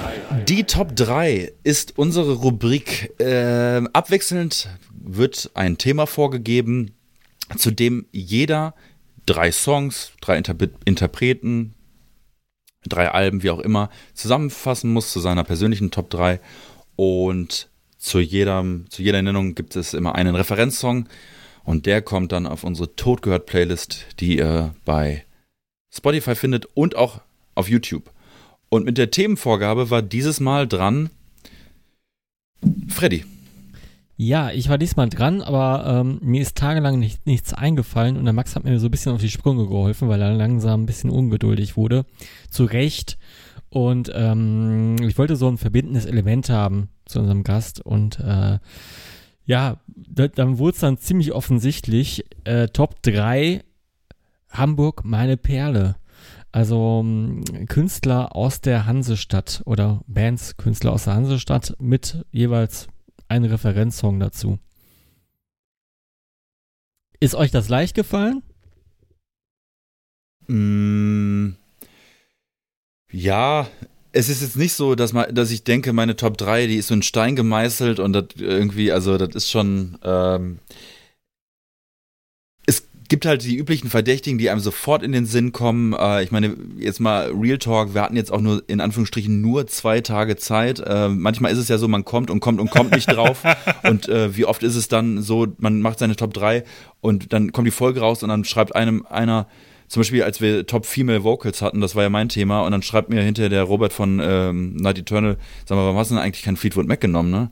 So, und ich denke so, ja, ja, gibt es keine Erklärung für. Natürlich hätte ich Fleetwood Mac normalerweise genommen, ist eine meiner Lieblingsbands, aber manchmal sieht man vor lauter Bäumen den Wald nicht. Aber ich finde, das ist ja auch immer interessant, es ist ja auch eine Challenge und es kommt auch, es geht ja auch immer darum, was zu nennen, über das man halt sprechen kann, wo es vielleicht im Idealfall verschiedene Meinungen zu gibt. Und im Endeffekt habe ich dann eine Top 3 zusammengewurstelt, habe auch eine Band extra nicht genommen, die wurde dann von jemand anderem genommen. ähm, äh, also unsere Playlist wird immer abwechslungsreicher, aber dazu kommen wir später. mit, den, mit den gleichen drei Bands, die ja, immer wieder genau. vorkommen. Ähm, wie, wie ist es äh, euch äh, ergangen, äh, Ela? Ähm, ich äh, fand das tatsächlich schwierig, weil ich nur eine Band im Kopf hatte. Äh, aber dann äh, habe ich, ich weiß nicht, Hannes, das ist äh, du als äh, Hamburger Bewohner kannst das vielleicht, äh, kennst du ihn vielleicht? Ich habe an Rory Charles gedacht. Kennst du den? Äh, nee, tatsächlich nicht. Das ist so ein Straßenmusiker. Also ich habe so eine, äh, ich habe auch so eine kleine Verbindung zu Hamburg, weil ähm, wir waren früher jedes Jahr irgendwie in Hamburg, habe ich dir auch schon mal erzählt und haben halt die Stadt besucht, weil irgendwie das Feeling so cool war und so. Und irgendwann haben wir in Altona in der Nähe vom Bahnhof Rory Charles gesehen. Das ist ein Straßenmusiker, ein Folkkünstler. Und äh, der kommt, ich weiß nicht genau, woher er kommt, ich glaube aus den USA oder halt irgendwie was aus dem britischen Bereich. Und äh, der lebt in Hamburg und gibt da Konzerte, viele auch auf der Straße und hab den halt dort live gesehen und es hat mich tatsächlich so ein bisschen weggehauen, weil der äh, so ein bisschen, also die bessere Version von Ed Sheeran ist, würde ich jetzt behaupten. Und äh, das Witzige ist, der macht unglaublich traurige Lieder, also Volkssongs, unglaublich äh, traurige, aber auch schöne melancholische Volkssongs, ist aber total bunt und sieht total verrückt aus. Hat so einen rötlichen Bart, so eine dicke Sonnenbrille immer auf und so eine bunte Cappy und verschiedenfarbige Socken und sowas. Ähm, wer also mal Bock hat, äh, sich das anzuhören, weil das habe ich jetzt nicht in die Top 3 genommen, weil ich nicht kein einziges Release von dem besitze. Ähm, hat wunderschöne Songs geschrieben, kann man auf YouTube auschecken. Äh, Rory Charles. Und ich glaube, ein Song von dem, der so ein bisschen Hit-Charakter ist, äh, hat, äh, ist, ist Where's the Light? Und da musste ich ganz viel an den denken und dachte, ah, das ist auch doof so, ne? Also kennt ja keine Sau und ist so underground, ist das ja auch doof. Und dann dachte ich halt, gibst du doch mal bei Metal Archives Hamburg ein und guckst, was rauskommt. Ja, doch. und dann wieder äh, tausend Sachen äh, festgestellt, die ich vorher nicht wusste, ja. Es, was mit dir, Hannes? Es durften übrigens auch nicht Metal-Bands sein, glaube ich. Ja, ja, klar. Ja, ja. Ne? Auch wenn wir der beste Metal-Podcast Deutschlands sind, äh, ab und zu, ne, äh, äh, sind wir auch mal normal, ne?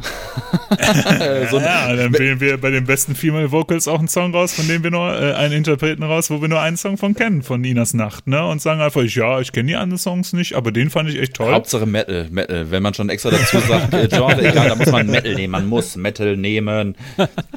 Man muss es nehmen, sonst äh, sagt der, sagt, sonst, sonst, der Typ, der gerade sonst verliert man seine Kredibilität. Das geht nicht. Das geht nicht. Ja, ja, ja. Und man muss immer obskure Independent-Künstler nehmen. Ne? Nein, man muss obskure japanische Hardcore äh, eine Minute 30 Songs nehmen. Nee, nee, nee. Ach, man kann, man kann ja auch einfach das nehmen, wenn es im Radio, äh, ähm, im Radio kommt. Vielleicht hören das dann mehr auch Leute, diesen Podcast. Das wäre ja cool, wenn es mehr Leute hören auch, ne? Auch Leute, die das Radio hören. Und dann da sitzen, weißt du? Wie so ein arrogantes Arsch. Also ging um da sitzen, mit, seinem, mit seinem Iron Maiden T-Shirt, seiner Iron Maiden Cappy. Und was hast du für ein Zipper an, bitteschön? Es ging um Songs und nicht um Bands und nicht um Diskografien oder um Bands, die man irgendwie äh, aus, in- und auswendig kennt. Aber wie gesagt, die Scheuklappen immer stramm halten. Äh, Hannes, wie, wie, ging es denn dir? Du lebst ja jetzt schon einige Jahre in der Stadt. Ähm, hast du dann. Manchmal sieht man ja auch vor lauter Bäumen, lauter Bäumen den Wald nicht, wenn man halt, ne, also man lebt in der Stadt und kriegt das vielleicht gar nicht so mit. Oder hast du es gerade ein gutes Bild ähm, von der Hamburger Musikszene? Also ich meine, von den Bands, die wir da ausgewählt haben, sind ja die, die äh, ist Großteil ja gar nicht mehr aktiv. Also ich, ja, so die, die richtig lokale Hamburger Musikszene.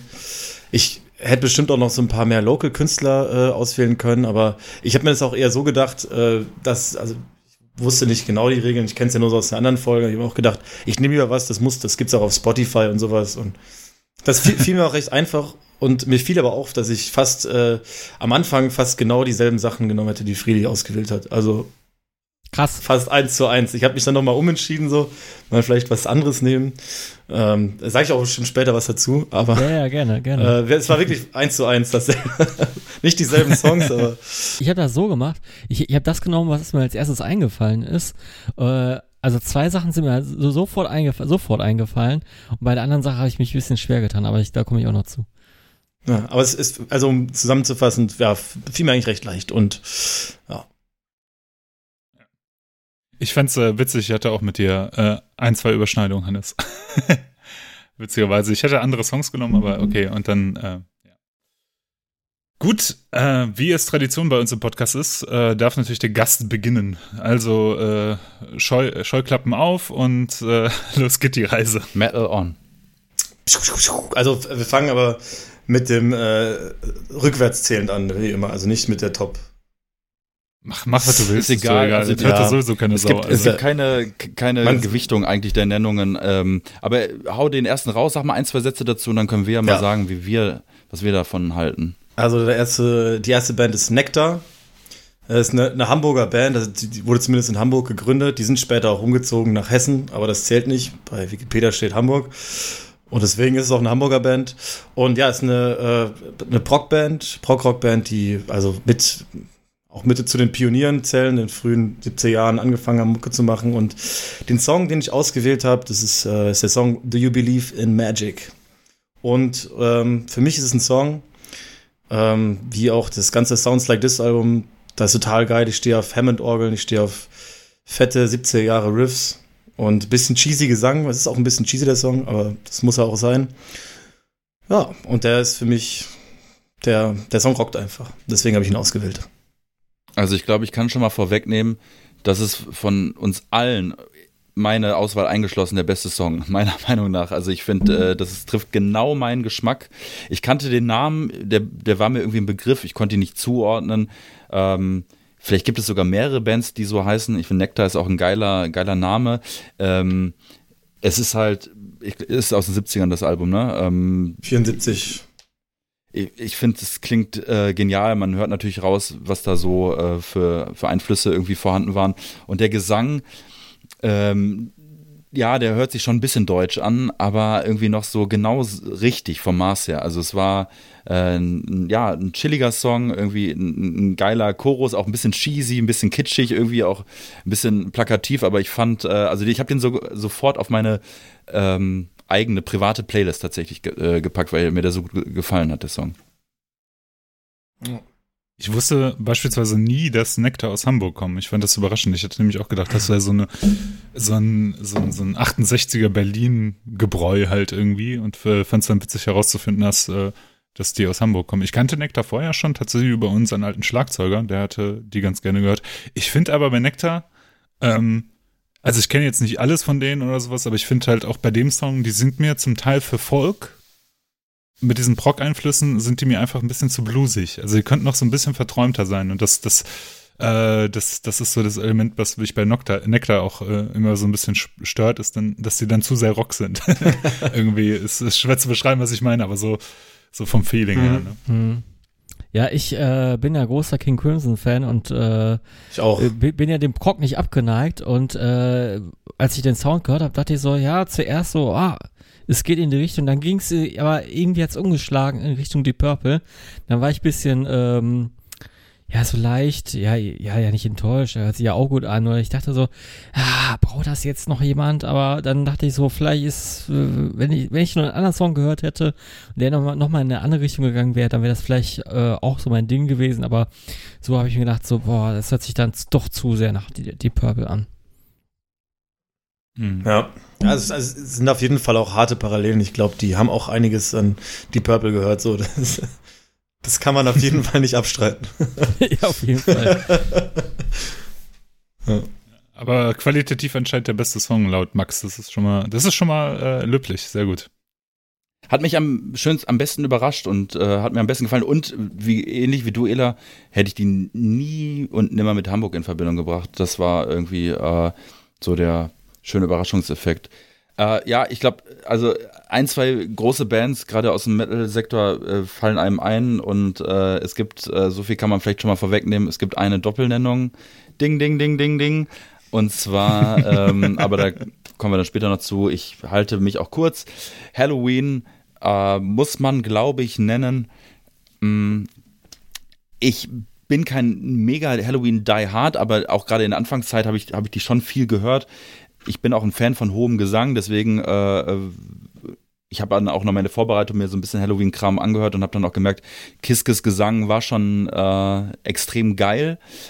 Ähm, ich habe aber als Referenzsong einen Song genommen äh, äh, von der Platte Metal Jukebox. und zwar äh, schon mit dem äh, Andy Derris heißt er, glaube ich, ne? Der, ähm, genau, der Sänger, genau. der von äh, Cre Pink Cream 69, Pink Cream 69 zu, zu ähm, Halloween kam. Und also rückblickend auch krass, Halloween, äh, also eine Weltband eigentlich, ne? Das ist Wahnsinn eigentlich. Äh, und dieses Album ähm, Metal Jukebox habe ich genommen, beziehungsweise den, den, den Song Space Oddity von, von äh, David Bowie, weil ich das Album mir damals gekauft habe, da war ich so 13, 14 und mochte das halt, weil ich die Songs natürlich teilweise kannte und äh, ich erinnere mich an eine Autofahrt, wo ich mit meinem Vater alleine nach Schweden gefahren bin und wir dieses Album dann auch gehört haben. Also es war so, mein Vater ist jetzt nicht so der Metal-Freak, aber Rock ist schon okay für ihn und dann war das dieses Album okay für diesen Moment sozusagen. Ne? Und ich finde halt auch, Andy Derris singt auch einfach nicht schlecht. Also ob man die Stimme jetzt mag oder nicht, aber anyway, wie wird euch denn der Song gefallen? Ich meine, über die Band muss man vielleicht gar nicht mehr so viel sagen, oder? Ich fand, äh, ich fand es sehr, sehr witzig, dass du diesen Song genommen hast. Ich, ich wusste von dem Album tatsächlich nichts, aber ich äh, Halloween auch tatsächlich nach der Wars of Jericho komplett ignoriert habe, sehr lange, aber da kommen wir gleich nochmal zu. Und ähm, habe dann halt Space Oddity und dann dachte ich, ja, super, nimmt er Cover und habe das überhaupt nicht gecheckt. Und äh, da habe ich den Song gehört und ich, also ich war ne, wenn man so über Cover nachdenkt, so viele Bands versuchen ja irgendwie was Eigenständiges mit einem Cover zu machen. Und das haben ja Halloween gar nicht nee. gemacht. Das ist ja wirklich eins zu eins kopiert. Und ich finde das so geil, dass der Andy Derris halt vor allem am Anfang, später, später in den Passagen nicht mehr so, äh, aber, aber diese, diese, dieses äh, koryphäenartige, äh, äh, äh, sehr, sehr, sehr berühmte Intro von diesem Song, auch mit diesen äh, Runterzählen kurz davor und sowas, äh, dass er es ja wirklich eins zu eins nachsingt und das wirklich auch genauso klingt. Ich war richtig überrascht. Also die Produktion klingt einfach perfekt wie Bowie, wo ich mir halt dachte, ja, aber wer, also wer braucht das? Wer braucht das, dass Halloween das jetzt covern, so, ne? Weil es klingt ja, es ist ja nichts eigenes mehr drin. Das ist ja wirklich nur, Halloween spielen den Song genauso ein, wie er, ähm, wie er aufgenommen wurde. Trotzdem, äh, ja klar, irgendwie witzig, dass das halt so eine Band, Band auch schafft, ne? Äh, weil so, so ein, so ein Bowie-Sound einzufangen, der glaube ich, davon lebt, ähm, dass alles so zufällig, äh, zufällig geplant entsteht, glaube ich, im Studio, ist, glaube ich, nicht so easy. Ne? Du hättest auch aber nehmen können, das aber covert. Guck mal, Hannes und Freddy sind so sprachlos, äh, ja, die fanden ich, ich, die äh, Coverversion so, so überwältigend. Äh. Also ich kannte das Coveralbum, also ähm, hat auch ein schönes Cover, ne, vor, vor dieser Jukebox. Und äh, Für alle, die es nicht kennen, äh, in so einem Kürbiskopf, äh, der auf äh, mit, mit, so, äh, kleiner, mit so einem kleinen Körper irgendwie auf so einem Barhocker hockt und äh, irgendwas in die Jukebox eingibt und, und, und hat so einen so, so, so einen Kopf, also so, ein, so, eine Art Bandana oder sowas und, und, und im Hintergrund sitzt, steht eine Hippie-Frau an der Bar, ne? Ja. ja. Das ist schlimmer als unser Cover. ja, so weit würde ich jetzt nicht gehen, Hannes, aber. Äh. ja. Aber Wie konnte sich das nur verkaufen, ey? Also gut, äh, um dich mal kurz aus der Stille raus. Da sind halt auch noch He's a Woman, She's a Man drauf, äh, ähm, äh, All My Lovin', äh, Hokus Pokus, Faith Healer. Äh, oh ja. Ähm, mhm. The White Room und Mexican. Und im Endeffekt hat das Album den Dienst geleistet, und damit schließe ich jetzt auch mein Gequatsche ab, dass ich die Songs kennengelernt habe, bevor ich vielleicht teilweise das Original kannte. Und äh, deswegen hat es irgendwie auch mir einen Dienst erwiesen. Fair ja, Play. Cool. Fair Play.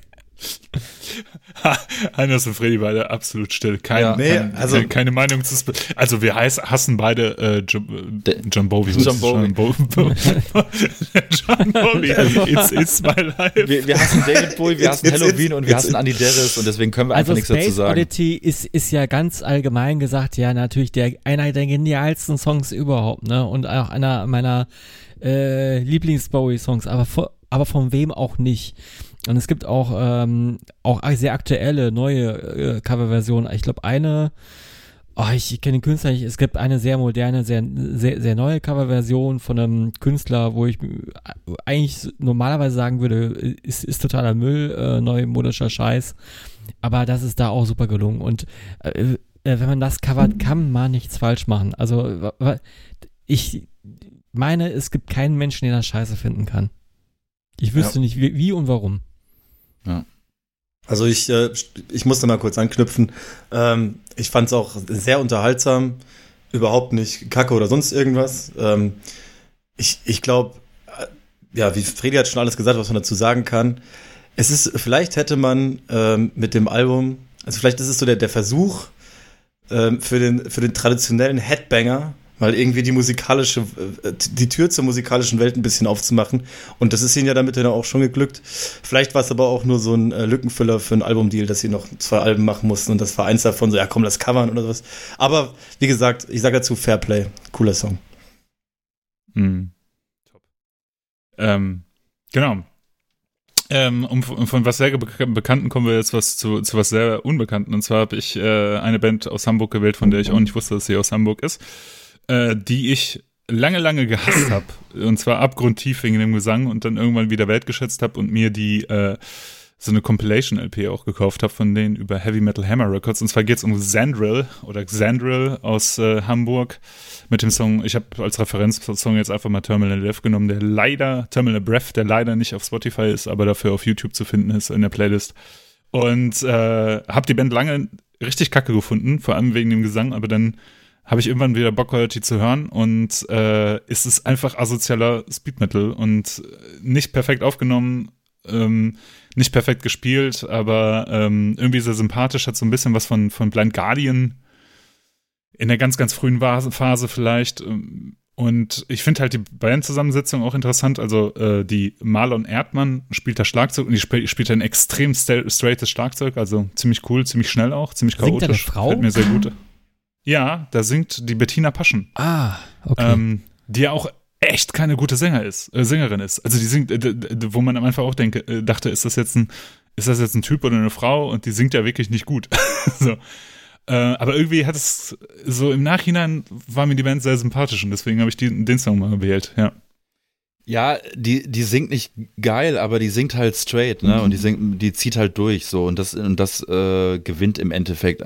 So, ich fand, das ist eine typische Ela-Wahl und das ist gar nicht negativ gemeint, sondern dass du halt tatsächlich es schaffst, weil ich hätte jetzt auch, hättest du mir jetzt gesagt, das ist jetzt irgendwie äh, äh aus Südamerika, hätte ich auch das irgendwie geglaubt. Äh, warum auch immer, vielleicht wegen dem Artwork oder so. Ähm, mir ist jetzt gerade auch erst wieder klar geworden, dass das Thema ja Hamburg war und dass die Band ja auch aus, aus Hamburg. Also ich habe auch noch nie von der Band gehört. Habe ich äh, auch nicht, habe ich hat, auch nicht. Hat mir aber, ähm, also es gibt ja oft diese Beispiele von Bands, wo Sänger oder Sängerinnen nicht gut singen können, aber man mag es oder man mag es nicht. Und da war so die erste Sekunde so, ah, und dann fand ich es eigentlich cool. Und äh, ich finde, das ist ein straighter Song. Ähm, der tut keinem weh, der ist, ist geil. Ähm, ich finde, das ist auch eine geile Art von Frauengesang, äh, gerade jetzt bei der Mucke. Also ich, ich, kann, ich kann mit dem Track gut leben. Ja, das Riffing war so ein bisschen so wie Violent Force, ne? So, so teilweise. Äh, mhm. äh, zwar noch ein bisschen schlechter gespielt, aber was mich immer mega nervt, wenn, wenn, wenn Sänger die, die Gitarrenmelodie nachsingen oder mitsingen. Weißt du, was ich meine? Ach so, äh, ja, das, ja, mhm, äh, ich verstehe ja. das. Beim Refrain ja, ist das ja, ja so, ne? Ja. Äh, dann hört's auch auf und dann ist wieder gut. Aber immer wenn der Refrain kommt, dann irgendwie so, ja. Ja, aber äh, auch total so ein Hidden Gem und äh, habe ich noch nie gehört von, ich kann, kann, kann auch nicht mal den Namen und dachte, was ist das denn schon wieder? Also, da ja, so, so eine hm. typische Ela-Wahl, aber äh, ja, cool. cool, dass du es rausgekramt hast, sonst, sonst hätte ich nie davon erfahren. Ja, danke. Ja, äh, ich fand, ich, ich habe auch an die Band tatsächlich gedacht, ich habe die, äh, die Compilation auch im Regal stehen. Das äh, Josh's Label, genau, Heavy Metal Like a Hammerblow. Stimmt, richtig. Äh, ja. Also total, der hat auch ganz obskure Sachen da immer am Start und er hat mir auch die Band gezeigt. Äh, ich kannte ja nicht, aber ich habe eine lustige Geschichte dazu. Ich war im Hausverbot, eben der Bar, die ich vorhin erzählt hatte, und habe mit so einem Typen gequatscht an der Bar und wir hatten es auch über Hamburger Metal-Szene und äh, der war da lang irgendwie so als Manager unterwegs und der war der Manager von, äh, von Xandril damals und äh, die, die Band, die sind auch ganz, eigentlich ein paar Türen weiter von mir, haben die so ihre, ihre Hut gehabt, so in Eppendorf und äh, der hat mir davon erzählt und hat, wusste gar nicht, dass da davon eine Compilation gibt und so. Das, die Band war auch total happy, dass da überhaupt jemand ist nach 30 Jahren, der die äh, der, der anfragt, ob er eine Lizenz bekommen kann und das nochmal neu rausbringt. Mhm. Also es ist auch so eine Band, die dann einfach überhaupt nicht gewusst haben, dass es Leute gibt, die das abfeiern. So. Schön, dass die hier Ey. mal eine, eine, Bühne bekommen. So. Also finde ich geil. Von, von mhm. wann ist das denn überhaupt? 87, was ist, Ja, ja, so aus den späten 80ern halt, Ach, ne? Also krass. Also Compilation. Die Compilation, die kam 2018 raus. Ähm, genau. Und, und die sind halt, also ich kenne die witzigerweise, ich kenne die, es gibt so ein Buch, das kann man irgendwo ähm, über, über einen diesen Heavy Metal Verlag, der, der Metal aus und dann halt irgendwie ein Land dazu nennt. Mhm. Da gibt es so ein Heavy Metal in Germany oder Heavy Metal from Germany. Ah, das habe ich äh, auch, Buch das habe ich auch. Ja, ja. Ja, genau. Und, und ich glaube, ich habe die da das erste Mal entdeckt, also dass ich da Zandril äh, tatsächlich drin gefunden habe und äh, halt dachte, okay, ähm, wo kommen die denn her? Und äh, ich glaube, da, darüber habe ich die kennengelernt, ja. Ach, krass. Ja, das, richtig gut. Ich habe das Buch auch. Ich müsste noch mal wieder reingucken. Da waren auch so wirklich äh, Bands, von, von denen man tatsächlich noch nie gehört hat, auch eher aus dem, aus dem Pod mhm. teilweise. Äh, ja, ja, sehr witzig. Äh, ich kann ja auch direkt mal weitermachen. Ja, ähm, das ja auch mal ein bisschen beschleunigen hier. Ähm, ja, ich komme zu äh, einer Band, von der ich nicht wusste, dass sie aus Hamburg kommt, äh, dann aber durch Zufall gesehen habe, ah, die kommen aus Hamburg. Die Rede ist von äh, Iron Angel. Und ich habe die immer so in den ähm, südlichen Raum Deutschlands reingesteckt. Warum auch immer. Vielleicht ist es äh, wegen dem Album Hellish Crossfire, weil, weil Hellish Crossfire auch aus, aus dem Süden kommt. Naja, ja. äh, die haben sich wohl nach äh, dem Iron Angel Album benannt. Was ist das? Äh, ja, äh, deutscher Speed Metal würde das auch fast sagen, schon Thrash äh, irgendwo. und äh, sind ziemlich bekannt. Auch das äh, Albumcover ist ziemlich bekannt. Die Band gibt's ja wieder irgendwie. Ähm, gab's Mit Kevin, Kevin Russell am Gesang. Was? äh, und Scheiß, den Gag kapier ich nicht. Äh, erzähl, Ela. Lass doch einfach Freddy mal ausreden, vielleicht kommt er Du hast, du hast ihn doch nicht ausreden lassen. Hannes, du hast auch so herzhaft gelacht, den kennst du den Gag ja auch. Ne? Ich kenne den Gig nicht, aber wir haben mal einen Gig mit denen gespielt. Und äh, also da hat sich das schon erklärt, glaube ich, damit. Äh, Der Sänger sieht halt ein Ja, bisschen ein aus wie. Kevin so Russell. ein Glatzkopf, so, ein- so ein richtig rüstiger Glatzkopf, der so ein bisschen brummi halt so, ne? So. Ja, die sind auch, äh, die sind, sind auch wahrscheinlich was älter geworden, ja. Aber Ja, die, die gibt's auch ultra lang, ne? Also ich äh, müsste jetzt nochmal nachschauen, aber 83 ist ja schon wirklich Frühphase Thrash. Äh, oder ja, Speed halt. Aber die gibt's ja schon ewig lang und äh, das hatte ich auch nicht so auf dem Schirm. Und äh, dafür ist die äh, Hedgecoster 85 ja schon eigentlich äh, in einer Phase erschienen, wo ja, ist, echt die einer der populärsten Phasen ever, ne? Ja, Ja. auf jeden Fall. Und ich habe mir den Song äh, Sinner rausgesucht. Äh, was, was sagt ihr zu dem Song? Hat einen tollen, tollen Refrain. Ich fand ihn absolut äh, Killer. Ich finde die Platte äh, genial. Ich habe auch überlegt, äh, das war tats- tatsächlich auch ein Pick von mir, aber dachte ich, das hat bestimmt schon jemand anderes genommen, deswegen habe ich nicht genommen. Und ähm, ja, ist äh, super einfach. Also ich stehe total drauf. Tatsächlich mehr als auf äh, eine andere Band, ähm, die einen Doppelnamen trägt und auch aus Hamburg kommt und die auch hier jemand gewählt hat, finde ich, ähm, finde Iron Angel viel besser als äh, die andere Band. Okay, Okay, das hört sich nach zumindest zu der Blasphemie an. Das ist blasphemisch. Mm, Ich muss sagen, Iron Angel war mir immer ein Begriff, klar, und auch äh, Hellish Crossfire, dies, das und so weiter. Ähm, hab mich jetzt aber, gehört nicht zu so meinem, ja, musikalischen Vokabular, was ich irgendwie immer, also ich habe nichts davon im Schrank stehen. Ich fand den Song in Ordnung, ähm, aber Sinner von Judas Priest wäre mir lieber. Na dann, na dann. Der Concierge, weißt du. Das, äh, das, ach, von Judas Priest, da gibt's ja auch so einen Song. Von Concierge ist einfach jemand, der am Empfang arbeitet. Das hat überhaupt nichts damit zu tun. Con Connoisseur. Ein, Kon ein Concierge zum Verlieben. Connoisseur. Wer kennt den Film noch? äh, die, die haben übrigens, die haben äh, übrigens sich so ein bisschen verjüngt. Ich, ich glaube, zwei von denen, ich glaube, Drummer und äh, einer der Gitarristen sind jetzt äh, irgendwie so neuere Garde und so. Und die haben 2020 was ra rausgebracht. Ich habe da gar nicht reingehört, ehrlich gesagt. Ich glaube, das wurde aber gut bewertet, ne? Mhm. Das Album, äh, meine ich. Das habe ich schon mitbekommen. Ich, ich wusste aber auch tatsächlich, habe ich die nicht in Hamburg verortet. Das war mir nicht so richtig klar. Nee, ich, ich Ja, da auch denkt man irgendwie überhaupt Nee. nicht dran, ne? Ich finde halt witzig, ähm, ich habe jetzt dann halt den Sinner 666 nochmal gehört und ähm, habe auch beide Alben, also die ersten beiden, im Schrank stehen oder so. Und äh, ich habe dann so in letzter Zeit viel amerikanischen Thrash gehört. Irgendwie so Exodus und Testament. Auch weil irgendwie so ein paar Videos einfach, als wir hier rumsaßen, irgendwie mal äh, liefen und da viel Anthrax und sowas dabei war. Und mir, mir ist da aufgefallen, wie amerikanisch eigentlich Iron Angel klingen, ne? Also die klingen äh, so, die haben schon so Einflüsse auch aus dem Bay Area Zeug, finde ich. Also, ähm, die klingen halt nicht so hundertprozentig deutsch, habe ich so Ja, so ein bisschen. Metallica. Oder bin ich damit ne? alleine? So, so, so, so frühe Metallica, so, ja, ja, ja, ich weiß, was du meinst. Also ich, das liegt, das liegt wahrscheinlich auch an, an den Einflüssen. Also ich meine, bestimmt haben die auch äh, die, die deutschen Bands gehört, aber ich glaube, gerade zu der Zeit war ja auch, waren ja auch die Amis mit Exodus und so am Start. Da haben die, Ja. haben die bestimmt viel gehört. Aber ich finde trotzdem, dass der Gesang schon sehr deutsch ist, so wieder. Ja, finde Oder ich ist es auch. vielleicht Ja, ist es auch die, die Intonation, wie, so gesungen wird. ja, ich weiß, was du meinst. Ich weiß, du meinst, was du meinst. Klingt auch so ein bisschen wie so, so ein Hamburger, der so ein bisschen wütend ist und auch Türsteher ist so ein bisschen irgendwie und dann so ein bisschen rumbrüllt. So. Also gar nicht äh, despektierlich, aber so. Das, also die Bilder hatte ich vor Augen. Jetzt, wo ich mir gerade das Foto vom Sänger nochmal angeguckt habe, es würde schon passen. wird, schon, wird schon passen. Ja. Aber krass, dass, dass das? Album schon so früh oder dass die Band schon so früh äh, existiert hat. Das ist ja wirklich, also das ist ja wirklich absolute Frühphase. Jo, jo. ja. Welche Band gab es denn noch früh, Hannes? Ja, das ist äh, klasse Überleitung.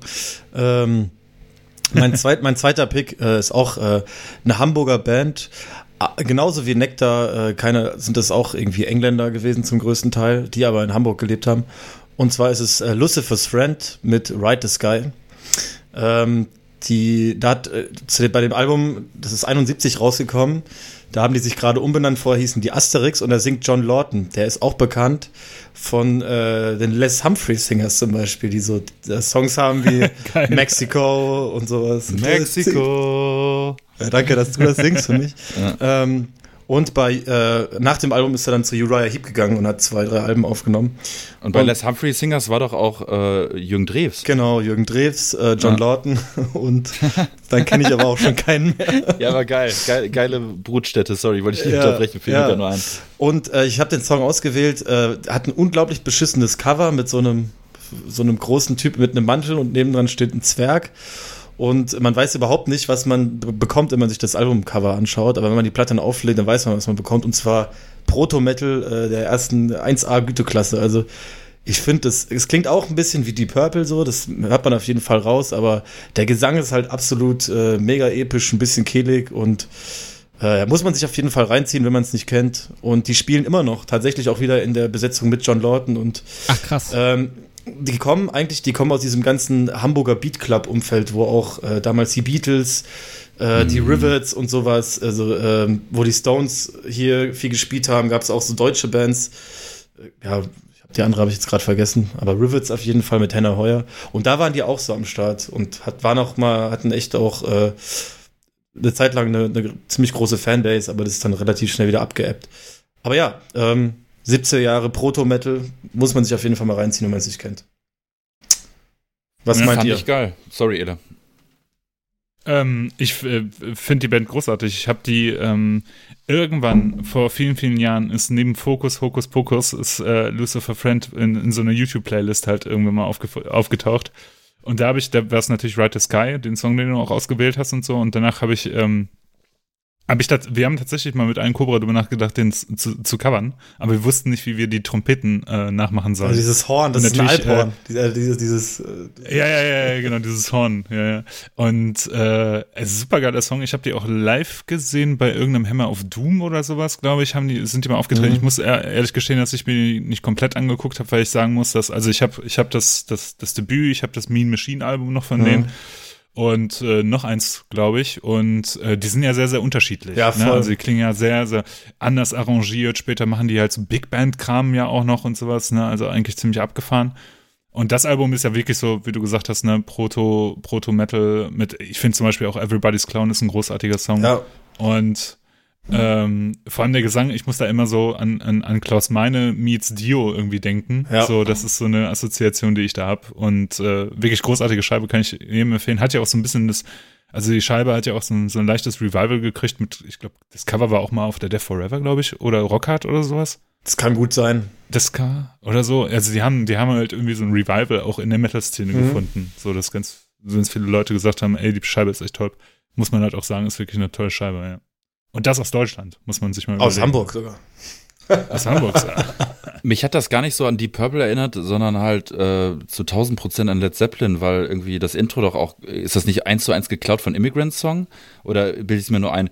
Und meine Recherche nach kam das Album Ende 70 raus und ein paar Monate vorher kam halt äh, Led Zeppelin 3 raus. Ähm, und da ist ja Immigrant Song drauf. Mhm. Ähm, also ich dachte im ersten Moment, willst du mich verarschen? Das ist doch Led Zeppelin irgendwie. Äh, was ist denn? Also das war, habe ich total verwirrt. Und ich habe dann Immigrant Song nochmal gehört und ähm, also also entweder ich habe hier irgendwie was Falsches angeklickt oder äh, ähm, also ich habe ich habe dann auch nochmal irgendwie nachgelesen und da stand es wohl auch, dass die beim ersten Album wohl auch Led Zeppelin so ein bisschen als, ja. als ähm, Vorbild hatten und dann später dann irgendwie dass wohl jedes Album gleich klang, äh, anders klang und dass sie auch gar nicht so eine Live-Band irgendwie waren. Ne? Also so viel zum Thema auch äh, Fanbase aufbauen. Ne? Wenn du gar nicht so viel live spielst, dann ähm, ist es, glaube ich, auch schwierig, da eine, eine, eine Fanbase aufzubauen. Aber ich fand's cool, ich fand ich fand's geil und ich hätte das auch niemals in Hamburg verortet. Was Hamburg einfach, ich meine klar, das weiß man eigentlich auch, aber was Hamburg auch für eine Weltstadt ist, äh, ist und immer war, auch in musikalischer Hinsicht, ne, weil da natürlich auch viele Nationen zusammenkamen und, äh, und klar, diese ganzen Beatles-Geschichten und so weiter, da können halt andere Städte nicht mithalten. Das muss man ganz einfach so sagen. Ja. Ne? Wir haben aber auch keine geführte Tour tatsächlich. Ich weiß nicht, wer von euch das erzählt hat. Dass ich erinnere mich an hier. Max, Max. Fan, Fan der ersten Stunde, genau. Diese, diese Düsseldorf Musik-Tour, von der mhm. du mal erzählt hast. Finde ich übrigens ja. sau spannend. Äh, also wenn, wenn ich mal in Düsseldorf bin, werde ich diese Musiktour. Ja, äh, wenn du mal nach Düsseldorf kommst, bist du herzlich eingeladen und äh, können wir auch gerne äh, zusammen nochmal machen. Dann, dann wäre es mein drittes Mal tatsächlich, aber ähm, äh, es ist super spannend und, und das, sowas braucht man auch in Hamburg. Also äh, in, in Düsseldorf machen das ja zwei Typen, so zwei, zwei Journalisten oder zwei Autoren, die, die auch dieses äh, Buch geschrieben haben, äh, Es geht voran. Mhm. Und ähm, das kostet ja auch nichts. Also ich meine, Hamburg hätte, glaube ich, vielleicht nicht mehr Geschichten zu erzählen, aber völlig andere Geschichten als Düsseldorf mhm. zu erzählen, ne? Allein die Beatles-Geschichte ist ja schon ausreichend, ja. der Kaiserkeller an sich, ne? Also äh, es gibt ja so viele geführte Touren, irgendwie so Kneipentouren, ne, in, in Hamburg, ja. also diese Musikstouren. Das ist aber auch so, also wenn ich so als, als, als äh, daran denke, so, wenn man, wenn man so in den Jugendszenen angekommen ist oder so, also auch mit Heavy Metal und so ein Kram, da war äh, Hamburg lange auch so ein, einfach so ein Blindspot. Es gab so Hardcore und Punkrock und sowas, ne? Und andere Musikrichtungen, aber so richtig Metal war da nie so ein nee, Thema, ne? Überhaupt also, nicht. Also die. Deswegen weiß man da auch zu wenig, habe ich so das ja. Gefühl, ne? Stimmt. Freddy, wie ist deine Meinung zu Lucifer's Friend? Ähm, ja, Hammond-Orgel klingt halt für mich immer nach äh, Deep Purple so ein bisschen, aber äh, tatsächlich habe ich auch so wie Max Led Zeppelin rausgehört. Äh, Uriah Heep auch irgendwie, also ist es sind halt die 70er, ne? Also äh, Proto-Metal mhm. würde ich, ja, tue ich mich schwer mit, mit dem Begriff.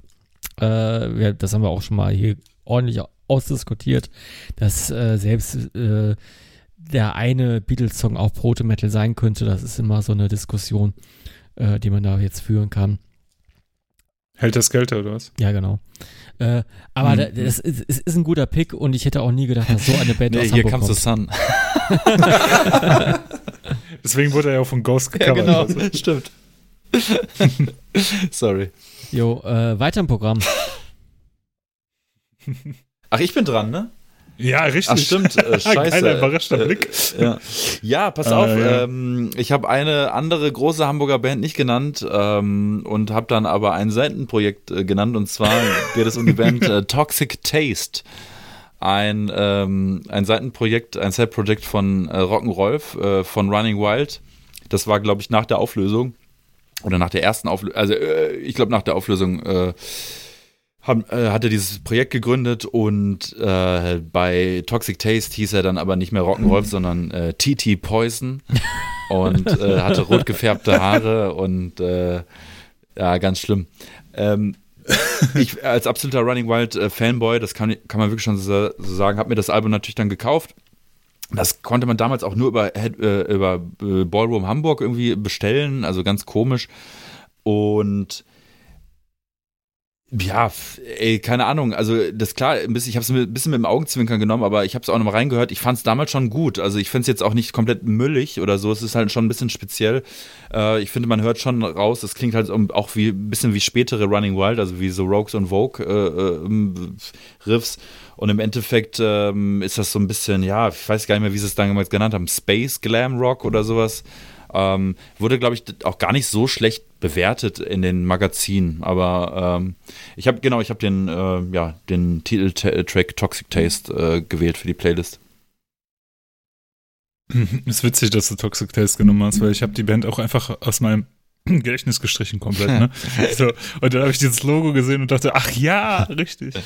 Und dann, äh, ich find's witzig, ähm, als ich den Song nochmal gehört habe, weil ich habe die echt äh, nie intensiv gehört oder so, ist irgendwie einmal durchgehört und festgestellt, ja, ist nicht mein Ding. Äh, und dann fand ich das aber witzig, das klingt so ein bisschen wie Mittelphase Tor, so aus Kanada. Diese elektronischen Drums, die nicht so richtig gut sind irgendwie und dann, das ist alles so ein bisschen over the top, aber ähm, aber, aber nicht bewusst over the top, so ganz komisch irgendwie. Also ich bin kein Fan, nee.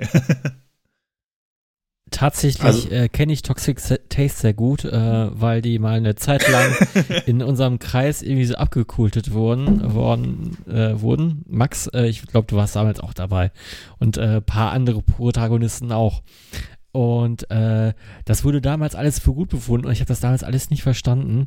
Und wenn man sich aber so einen Song wie Mean the Boys an, anhört, äh, dann, dann, dann, dann schlägt das Aber Mean the Boys ist nicht auf ähm, Ja, ich weiß, Auf- ich auf- weiß, ich weiß. Okay, aber, achso, okay, okay, alles klar. Aber, aber, aber da schlägt eine Brücke dahin irgendwie. Also Mhm. man, man könnte vermuten, das hat irgendwas damit zu tun. Und äh, ich, ich, ich kenne das ganze äh, Toxic Taste Album und es ist auch alles irgendwie ja sehr, sehr befremdlich und ähm, ich, ich weiß nicht, in welche Richtung er damals so gehen wollte. Also was das werden. G-O-X-I-C. Also äh, ich, ich, ich kann jetzt nur erklären, er hatte so eine Phase. Ich frage mich halt auch, äh, also man macht ja so ein Side-Project, um sich musikalisch zu verwirklichen oder anders zu verwirklichen irgendwie, ne? Aber gut, äh, das ist halt das, ne? Aber es ist halt einmal raus, ne? Es ist halt einmal raus. Hannes, äh, kannst du was mit Toxic Taste was anfangen? Also ich wusste, äh, ich hatte überhaupt kein Hintergrundwissen zu der Platte. Ich habe gedacht so, ah, okay, komisches Logo, so Toxic Taste. Und dann, und dann habe ich den Sound gedacht, so, okay, komisch. Also wenn das jetzt irgendwie, ich dachte erst, das wäre eine Indie-Kapelle, die irgendwie in den frühen 2000ern angefangen haben. Dann habe ich aber den Sound gedacht, so, okay, das muss irgendwas Älteres sein und so. Ich wäre niemals drauf gekommen, dass da Rock'n'Roll finden der, Ver der Verbrecher dieses Werkes ist. Also ich fand ich sehr unterhaltsam. Aber ich kann es überhaupt nicht, äh, ich kann dazu nicht sagen, ob ich das jetzt, also ich, es ist nicht besonders super gehaltvoll oder irgendwas, aber es erfüllt seinen Zweck, mich zu unterhalten. So. Wie würde Edel das vertreiben? Aber Edel, Edel hat einiges vertrieben. Da, da wird auch Toxic Taste, also auch, äh, es wird funktionieren bestimmt. Also, Denn das neue Meisterwerk vom Kopf hinter Running Wild Von, von, vom Kopf von der deutschen um die Ecke gedacht, um die Ecke Running gehört. Wild. Toxication. Ähm, apropos äh, Ballroom Hamburg, habe ich eine kurze Zwischenfrage. Ähm, was ist das für ein Laden? Ähm, die, ich weiß nur, dass sie die Merch-Rechte haben von den meisten Bands, die da in Hamburg äh, äh, gezockt haben. Und ich äh, glaube auch der eine Typ, äh, den ich vorhin erwähnt hatte, dessen Namen ich nicht kenne, aber trotzdem Grüße gehen raus, aus dem Hausverbot, der eben auch äh, Xandrel und sowas äh, damals gemanagt hat. Die hängen alle, das ist alles so ein Klüngel. Der Ballroom äh, ist immer da und die haben auch ähm, dieses, äh, die waren noch, es gab so ein, es gibt das Reeperbahn-Festival in Hamburg, das ist ein großes Musikbranchen-Treffen, in, ganz international und so, und der Ballroom macht da auch immer seine eigenen äh, Metal-Geschichten und sowas. Ähm, also ich habe damit, ich kenne mich da gar nicht so krass aus. Ich weiß nur, dass die halt, dass die alle mal mit ihren äh, Fischgräten-Shirts rumrennen und, repräs und representen. Ich, ich habe mal bei äh, beim Ballroom Hamburg äh, mal so einen Haufen äh, Running Wild Merch bestellt für mich Ja. und äh, und für einen Kumpel und das hat irgendwie dann kam nur die Hälfte an und dann in der falschen Größe und dann äh, der Rest und so und immer nur auf Nachfrage und so und dann waren die Shirts halt alle so pixelig, ne? Also dann denkt man halt auch ein, also das habe ich ja hier auch schon mal bemängelt, ne? Also es, das geht halt auch gar nicht, ne? Also Running Wild, dann werden die die Platten re-released und dann guckst du dir die Cover an und die sind halt pixelig, ne? Also ich meine, ich frage mich dann, also dann dann hätte das auch irgendein Mexikaner rausbringen können und das Cover wäre wahrscheinlich nicht so pixelig ge Das gewesen. ein guter Punkt. Also, Und die Shirts sahen dementsprechend genauso aus. Ich habe mir auch so ein Rivalry-Shirt gekauft, weil ich die Platte halt auch mag, ne? Don't judge me. Und dann äh, ist das halt auch so Pixelgedöns. Und ich meine, und dahinter, das ist ja das eine, diese Produktion, und, und dann muss aber immer hinten noch irgendein Kack drauf, ne? Es muss immer hinten noch irgendein Scheiß drauf. So, lass es doch sein. Lass, lass die Rückseite. Ja, oder, oder, oder, oder, oder, äh, We Are Pirates United oder was weiß ich, irgend so ein Scheiß. Es muss Port, immer Port noch Royal Home, Homebase. ja, genau. Es muss immer irgendeine Scheiße noch hinten drauf. Ich habe übrigens kürzlich ein Satyricon-Shirt äh, verkauft. Und zwar ähm, stand vorne einfach nur das Satyricon-Logo. Eigentlich mega cool. Und darunter Now Diabolical. Mega cool. Aber hinten, hinten war vor, das war nämlich so ein exklusives EMP-Shirt, war so, ein, war so, ein, so, ein, so eine Comicfigur, die so gemacht hat.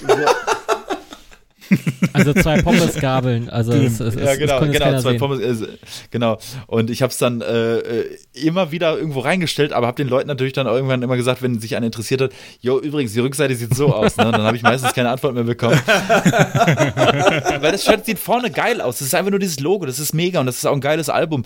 Und dann hat dann letztens irgendeiner äh, Interesse gezeigt, ich habe ihm das die Rückseite geschildert und dann meinte er, ich trage eh immer Kutte, kein Problem. Echter Ehrenbanger, oder? ja, absolut. Prost. Ja. Mega die Ehre. Ähm, da bin ich dran. Ne? Jo. Yes. Ja, genau. Ähm, ähm, ich habe ja erzählt, wir mal in Hamburg gewesen, bla bla bla. Wir hatten irgendwann mal äh, neben der Astra-Stube äh, hatten wir mal ein Hotelzimmer. Und als ich da vorbeigegangen bin, habe ich gesehen, oh, wenn wir am Wochenende eher gekommen, hätten wir dort Mountain Witch gesehen. Äh, eine Doom Metal Band, die auch aus Hamburg kommt. Das, ab da ab dem Punkt wusste ich, dass sie aus Hamburg kommen. Äh, genau, ich äh, bin, ich würde sagen, großer Fan, ohne, ohne die total abzufeiern. Aber ich habe, bis auf das neueste Album, habe ich, ähm, habe ich tatsächlich alle Re Releases von Mountain Witch. Und es ist immer so eine sehr, sehr, stramme Bank gewesen, wenn man halt so ein bisschen doomigen Rock haben wollte. Ich habe äh, den Song jetzt für die Playlist gewählt von dem äh, Burning Village Album The Dead Won't Sleep. Und äh, weil ich finde, da ist die Produktion am coolsten, ich finde, da ist der, kommt der Gesang am coolsten rüber und äh, erinnert mich immer total an Witchcraft. Ich weiß aber nicht genau warum. Äh, die ja 2000, vor allem an das Album The Alchemist, das sie äh, 2007 rausgebracht haben, das ich auch sehr gefeiert habe und äh, da habe ich immer so Assoziationen zum bei Mountain Witch. Boah! Also, erstmal, geile Wahl. Hatte ich auch auf dem Schirm. Habe ich aber dann doch nicht genommen, weil ich äh, zu wenig Knowledge hatte, muss ich ganz ehrlich sagen. Weil ich habe tatsächlich mhm. nur das allererste Album und die erste EP, die, die danach oder davor kam. Ähm, mhm. Das Guide and Horse Album und das äh, Mountain Witch EP, ge ne? Genau. Ja, ich glaube, die hieß einfach Mountain Witch. Irgendwie, ne? irgendwie so. Und ähm, und ich äh, finde es halt, sorry, ich muss hier gerade nochmal nachgucken, ob, ob wir wirklich dieselbe äh, äh, Band meinen. Aber ähm, nicht Witch Mountain. Nee, nee, nee, nee, Witchcraft Band meine ich. ähm, weil du, weil ich hatte, ich, als ich den Song dann nochmal gehört habe, habe ich gedacht, boah, irgendwie kommen die mir doch äh, bekannt vor. Und, ähm, und ich wusste nicht, wo, also weil ich diesen Song, dieses Album auch nicht mehr kannte. Das ist ja, glaube ich, das vorletzte Album gewesen oder das neueste. Ich weiß es gar nicht mehr, was du gewählt mhm. hast. Und ähm, ich wusste auch, dass die aus Hamburg kommen. Ich hatte die auch total auf dem Schirm, habe sie dann aber äh, einfach nicht genommen und äh, war aber froh, dass du sie genommen hast, äh, weil ich den Song auch mir drei, vier Mal angehört habe tatsächlich im Vorfeld. Gefällt mir total gut. Und es hat mich auch immer an irgendwas erinnert. Ich konnte es nicht zuordnen. Und vielleicht ist es Witchcraft. Und ich habe hier gerade nochmal die Diskografie, weil ich habe auch so ein bisschen eine Witchcraft-Vergangenheit. Ähm, habe die Platten dann schon lange nicht mehr ähm, gehört. Du meinst doch diese, Sch welche Band? Hm, du meinst die Schweden, ne? Die, ich, ja, ich meine schon, die, die haben 2007 auf jeden Fall das Album Die Alch Alchemist. Dann ist es Witch, ja, Witchcraft. Mm. Ja, ja, auch Le Legend mit diesem, mit diesem äh, schwarz-goldenen Cover mit so einem, mit so einem Vogel ja, drauf. Ja, genau, ja. genau. Warte mal, wie sieht das denn nochmal aus? Ähm ist, das, das ist so relativ hell und da ist so eine, so eine gezeichnete ja, ja, ja, ja, ja. drauf. Liebe ich das Album. Hm? Liebe ich. Ähm, oh, und sorry, ich Allein der Opener von dem Album, äh, äh, ne? Ähm, Walking Between the Lines, das ist ein super Track. Ähm, Aber geht gar nicht darum, geht gar nicht um die Band. Ja, aber, aber dafür ist die Top 3 ja auch da, ne? Weil ähm, da muss ich mal kurz einen Tipp loswerden. Ich, ich halte mich auch kurz. Äh, der, hm. der Sänger von, oder der, äh, der Sänger von Witchcraft, Markus Pelander, der hat mal so eine EP rausgebracht. Und zwar heißt die, ah, wie heißt sie denn nochmal? Ähm, ich weiß es nicht mehr. Äh, Panisches Getippe auf dem, auf dem Handy. ja, das, das, sieht geil aus. Ja, weil, weil er hat irgendwie eine rausgebracht unter dem Namen Pelander und eine unter dem Namen Magnus Pelander. Und ich meine die, wo auch Sinner's Child Stardust drauf ist. Und das ist so eine, wirklich, hört euch mal diese EP an äh, von Magnus Pelander. Da ist so, eine, so ein Mensch, so ein Puppenkopf drauf und der hat aber so, so Karos statt Augen irgendwie in den Augen, als Augenhöhlen.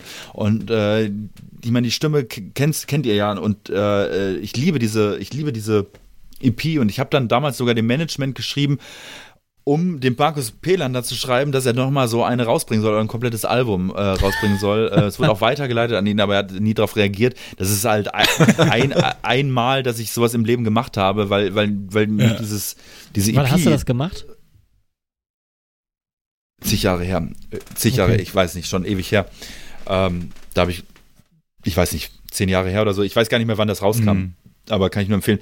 Anyway, aber Witch Mountain, coole Wahl. Sehr gut. Mountain Witch. Mountain Witch. Mountain Witch. Ja, ich fand ich fand's auch super. Ich dachte übrigens, ich dachte übrigens, dass es eine äh, schwedische Band ist auch. Also ich hab die, also ich hab die, das ist, dieser Song ist in meiner Favoriten, das ist in irgendeiner Playlist von mir drin, weil ich den Song so geil finde.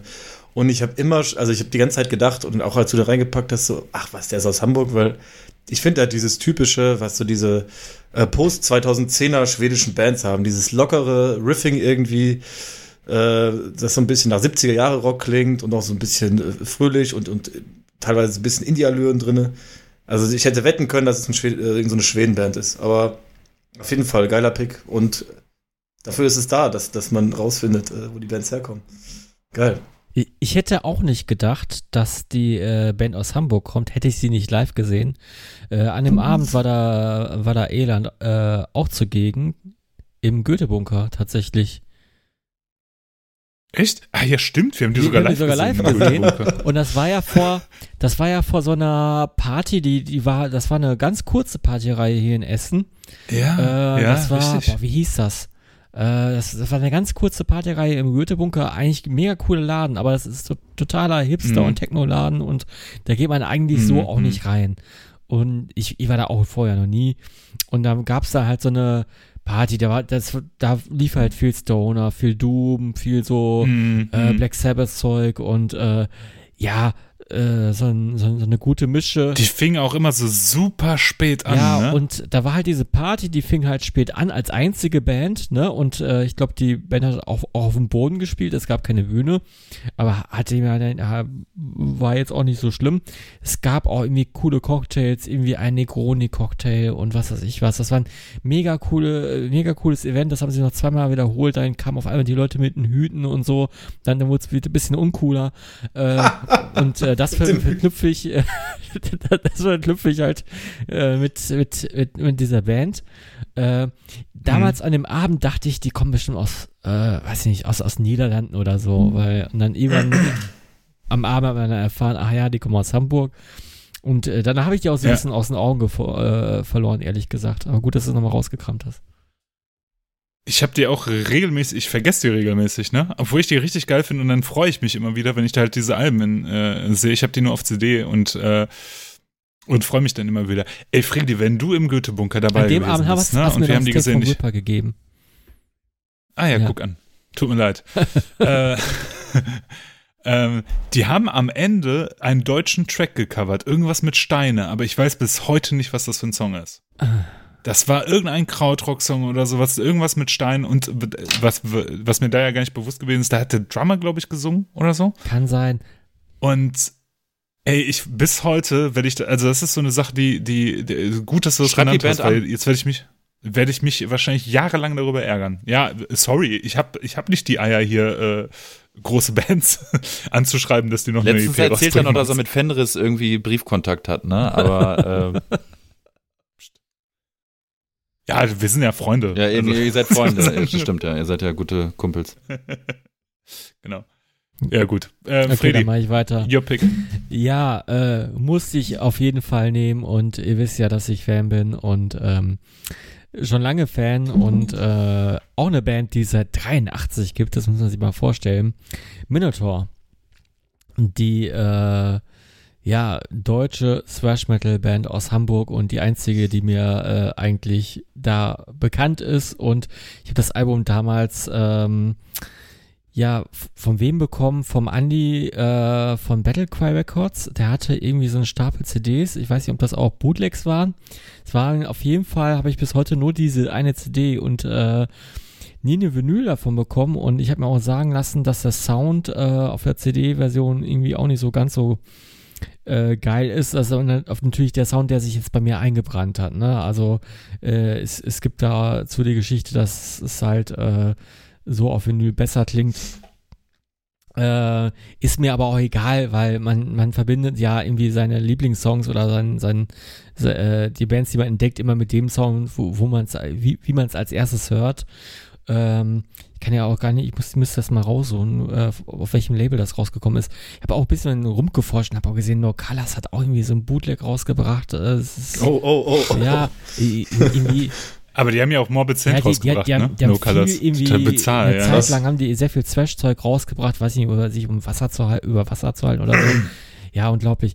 Aber ähm, die Band und, und, und, der, und der Andi sowieso, ähm, hat auch, glaube ich, hier auch schon mal reingehört, äh, grundsympathisch und äh, habe ich wirklich eine ganze Zeit lang verfolgt, was die machen. In letzter Zeit ist es so ein bisschen eingeschlafen, ich glaube, weil ja auch nicht viel gemacht wurde. Dieses Jahr habe ich gelesen, äh, gehen sie wieder ins Studio. Was, äh, was auch sehr gut ist, was ich ihn unterstützen kann. Ich weiß jetzt ja auch nicht mit welchem Schlagzeuger tatsächlich, äh, weil es da auch immer so ein bisschen Line-Up-Wechsel gab. Äh, ich den Jörg, den letzten nicht mitbekommen habe, der war auch sehr gut.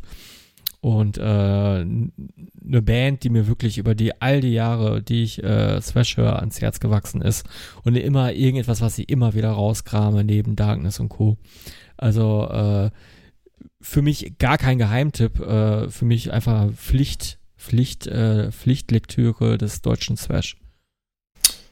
Ich muss gleich was dazu sagen, gleich die Bombe ja. platzen lassen. Ich ja, wollte bitte. den äh, Song auch nehmen. Äh, die Band kommt aus Schleswig-Holstein aus Halzenbeck, das ist nicht Hamburg. Ja, ist ein Vorort, ne? Äh, das ja. ist ein Vorort von Hamburg, aber äh, wenn wir ganz katholisch sein sollten, dann wäre das schon Schleswig-Holstein. Ja, aber wie viele Kilometer Vorort? Also jetzt ein halben oder so? Fünf Kilometer?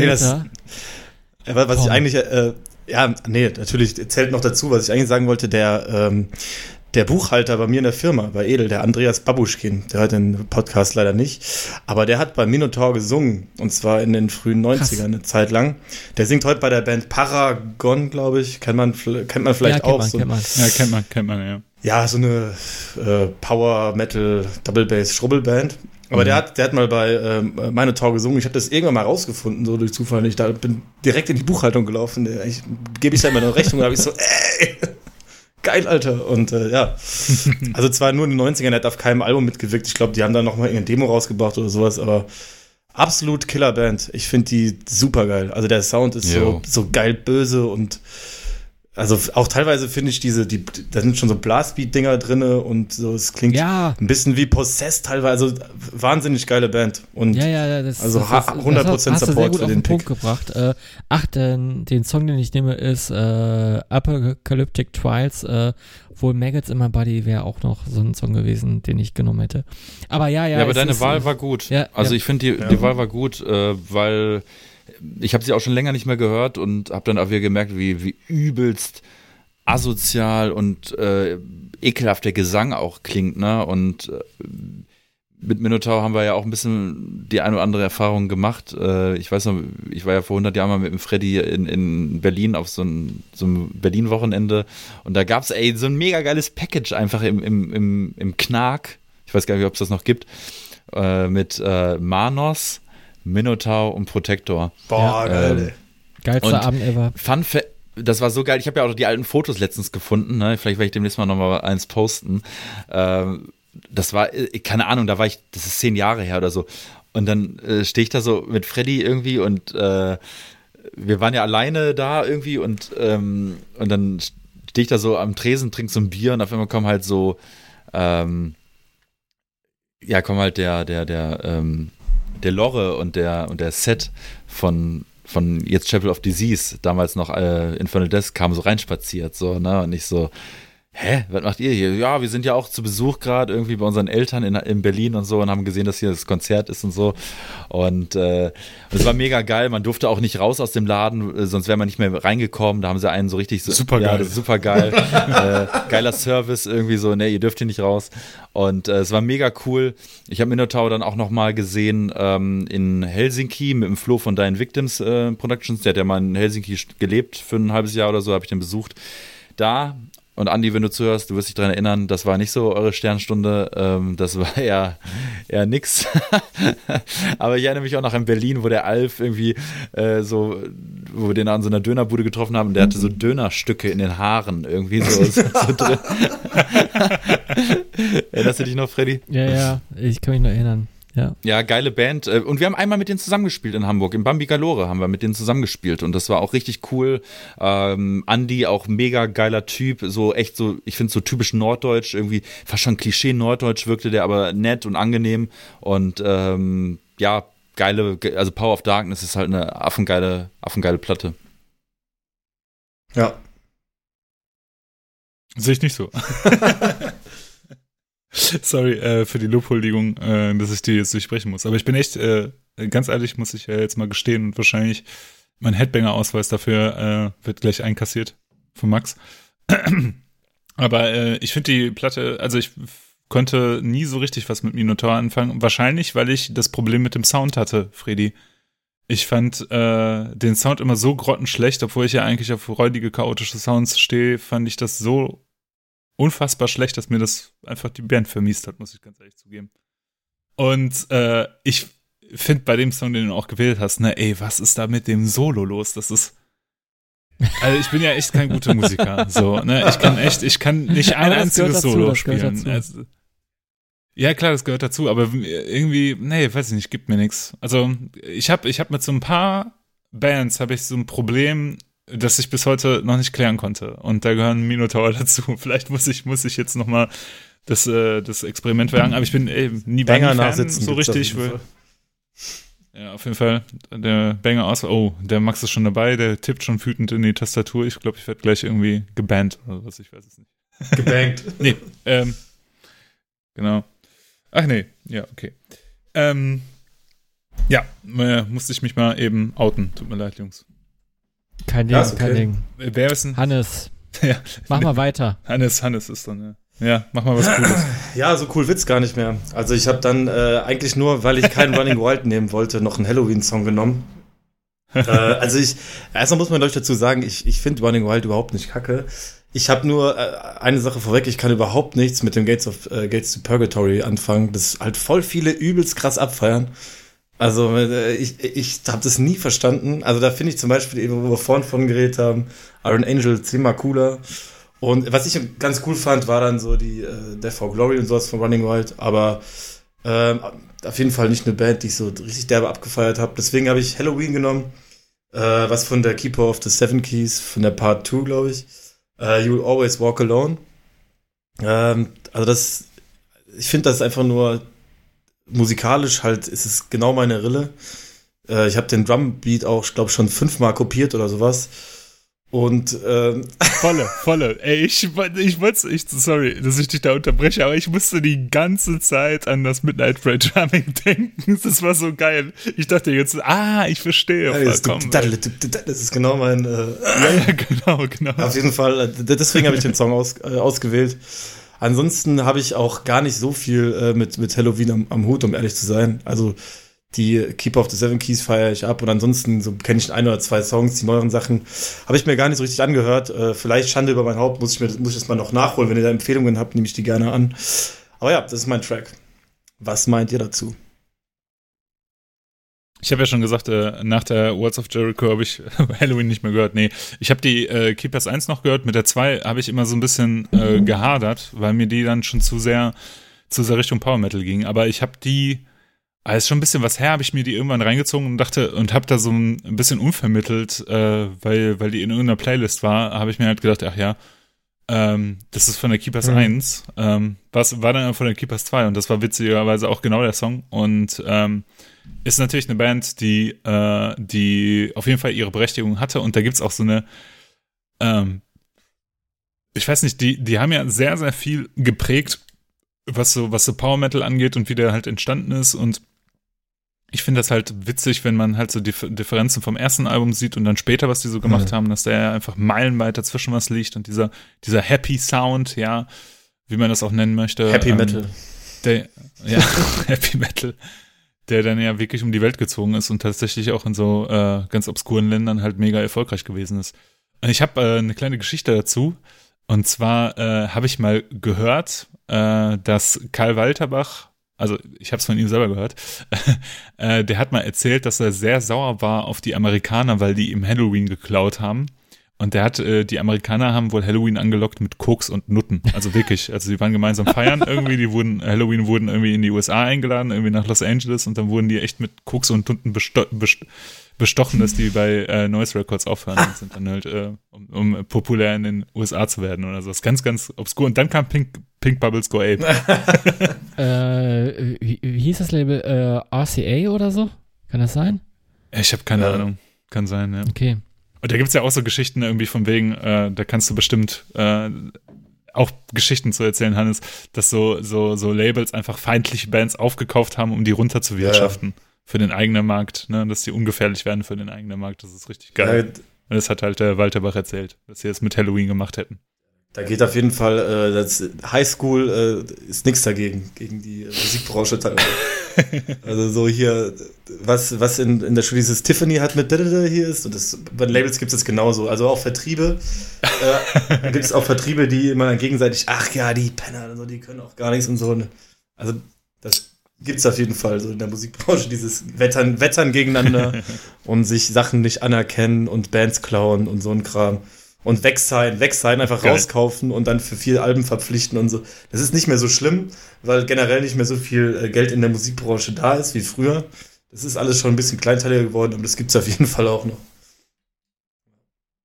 Ich finde es hm. schade, dass keiner von uns Mrs. Guard äh, genommen hat als Referenzsong äh, irgendwie. Äh, Oder I Want Out. Äh, ja, oh wobei ich glaube, ich äh, tendenziell die Keeper of the Seven Keys Part 2 ähm, mehr mag als die erste. Ist mir nochmal aufgefallen in der Vorbereitung. Und Mrs. Guard. Ähm, äh, weil äh, ich finde es ganz, äh, ganz cool, wenn man in so einen Song mal so ein, so ein, so ein Kuh-Laut äh, mal mit, mit, mit einbaut. ne? Irgendwie schon, schon ganz cool. Ja, Wahnsinn, ey. Nach der Power von äh, Of Darkness, was hast du, Freddy? Ja. Der, der, der gegenteilige ja, Sound. Ist, ist wirklich der gegenteilige Sound, ne? Aber ja, ich äh, kenne die Keeper of the Seven Keys Part 1 und die Part 2 auch ganz gut. Hab da immer mal wieder mal so reingehört und äh, ja, sind jetzt nicht, sind mir nicht so ans Herz gewachsen, wie mir Gamma Ray ans Herz gewachsen sind, aber es ist derselbe Vibe und eigentlich müsste ich mich da noch mehr tiefer einarbeiten. Also ein guter Pick, äh, natürlich nicht, äh, also ziemlich offensichtlich, aber äh, sehr berechtigt dabei, natürlich. Andy von Minotaur kann übrigens auch, glaube ich, ganz gute äh, Halloween-Stories erzählen, weil ich erinnere mich, als wir den mit denen zusammengespielt haben da in Hamburg, da hat er nur so, so Sachen da gebrabbelt und dann meinte er so, ja, der Kai Hansen, äh, der hat direkt eine äh, GmbH aufgemacht, ne? Deswegen, äh, deswegen hassen die den jetzt auch alle in Hamburg, ne? so, und ich wusste, überhaupt, ich, ich, ich wusste überhaupt gar keinen Zusammenhang mehr, ne? Aber war, war schon mhm. witzig. Oh, ich habe vielleicht noch eine, eine ganz kurze Kai Hansen-Geschichte ähm, vom Rockhard. Äh, und zwar auf irgendeinem Rockhard hat eine jüngere Band äh, gespielt. Ich nenne jetzt nicht den Namen, weil ich nicht weiß, ob die das hören und dann vielleicht angepisst sind. Ähm, aber ähm, da ist der Sänger dann, der war großer Kai Hansen-Fan, ist dann im Backstage rumgelaufen, wollte unbedingt Kai Hansen treffen. Und, oder Michael Kiske, ich bin mir gar nicht sicher, einen von den beiden. Und dann ist er halt immer so um die rumgestreucht und sowas und die haben den halt immer so verscheucht und dann hat er erzählt, dann kam da irgendwann weinend raus aus dem Backstage und hat halt gesagt, die haben mich rausgeschickt, weil die jetzt koksen wollten. keine Ahnung, ob das stimmt, ne? aber es ist. Man weiß es nicht. Ja. Ja. Ähm, die letzte Band, die ich mir ausgesucht habe, keine Ahnung, ob ihr die kennt, ist, ist, ein, ist eine, ist eine, ist eine Underground-Perle namens äh, Midnight Prey. Ein Trio aus Hamburg, ursprünglich aus Süddeutschland. Und ähm, ja, Witz beiseite, ähm, habe ich gerne ausgewählt, äh, weil es auf der Hand lag. Klar, natürlich seid ihr keine gebürtigen Hamburger, aber das äh, Album und auch diese, ähm, diese ne Seven Nektar auch nicht. B bitte? Nektar waren auch keine Hamburger. Ja, äh, jetzt doch nicht. ja, die sind ja auch aus England gewesen, also sind ja auch noch zugezogen. Ja, okay, okay, mhm. alles klar. Ähm, aber sie, sie haben da gelebt und genauso wie ihr habt ihr da gelebt und habt natürlich auch zu dem Zeitpunkt ähm, die, diese EP oder diese 7-Inch aufgenommen, 2017 erschienen. Und den Referenzsong, den ich gewählt habe, weil wir, ich hätte was vom, vom letzten Album nehmen können. Ich weiß aber, dass zum Beispiel der Oberhit, und den hätte ich wahrscheinlich auch genommen, äh, Stoff ja schon auf unserer Playlist ähm, vertreten ist. Und deswegen habe ich ähm, Street Mafia genommen, weil er einfach so übelst kauzig ist, äh, sehr ungewöhnlich, dann auch sehr brutal und auch irgendwie ähm, hart. Und man muss sich auch mal trauen, äh, den Chorus so zu singen, wie der Winston es da tut. Äh, äh, beim ersten Mal hören fand ich, muss ich schmunzeln, beim zweiten Mal hören äh, fand ich es ähm, eigenständig und beim dritten Mal hören war es für mich auch gefestigt und völlig unironisch nehme ich, nehme ich diesen, diesen Song auf die, auf die Playlist. Ähm, da steht ihr ja vor dem vor dem Rodeo-Laden und äh, es ist ein, ist ein schönes äh, Artwork. Ich habe die leider nicht äh, original daheim. Ich weiß gar nicht, ob es sie überhaupt noch gibt. Ich müsste sie mir mal holen. Ich habe noch ähm, eine über. Die ich habe die, glaube ich, doppelt. Da sage ich nicht nein. Äh, da mache ich noch mal. Ein, ich mache auch noch ein Review für euch, äh, Hannes. äh, nee, würde ich mich wirklich freuen. Ähm, ja. Ich habe ich, ich hab euch ja damals ähm, der Name war bekannt und so weiter und so fort, aber ich bin ja auch jemand, der nicht immer sofort in alles reinhört, weil ich auch irgendwie mich nicht so viel auf so vieles Verschiedenes konzentrieren kann. Das, äh, dadurch habe ich schon sehr, sehr viele Bands leider auch, auch verpasst und die sind mir irgendwie so durch die Lappen gegangen.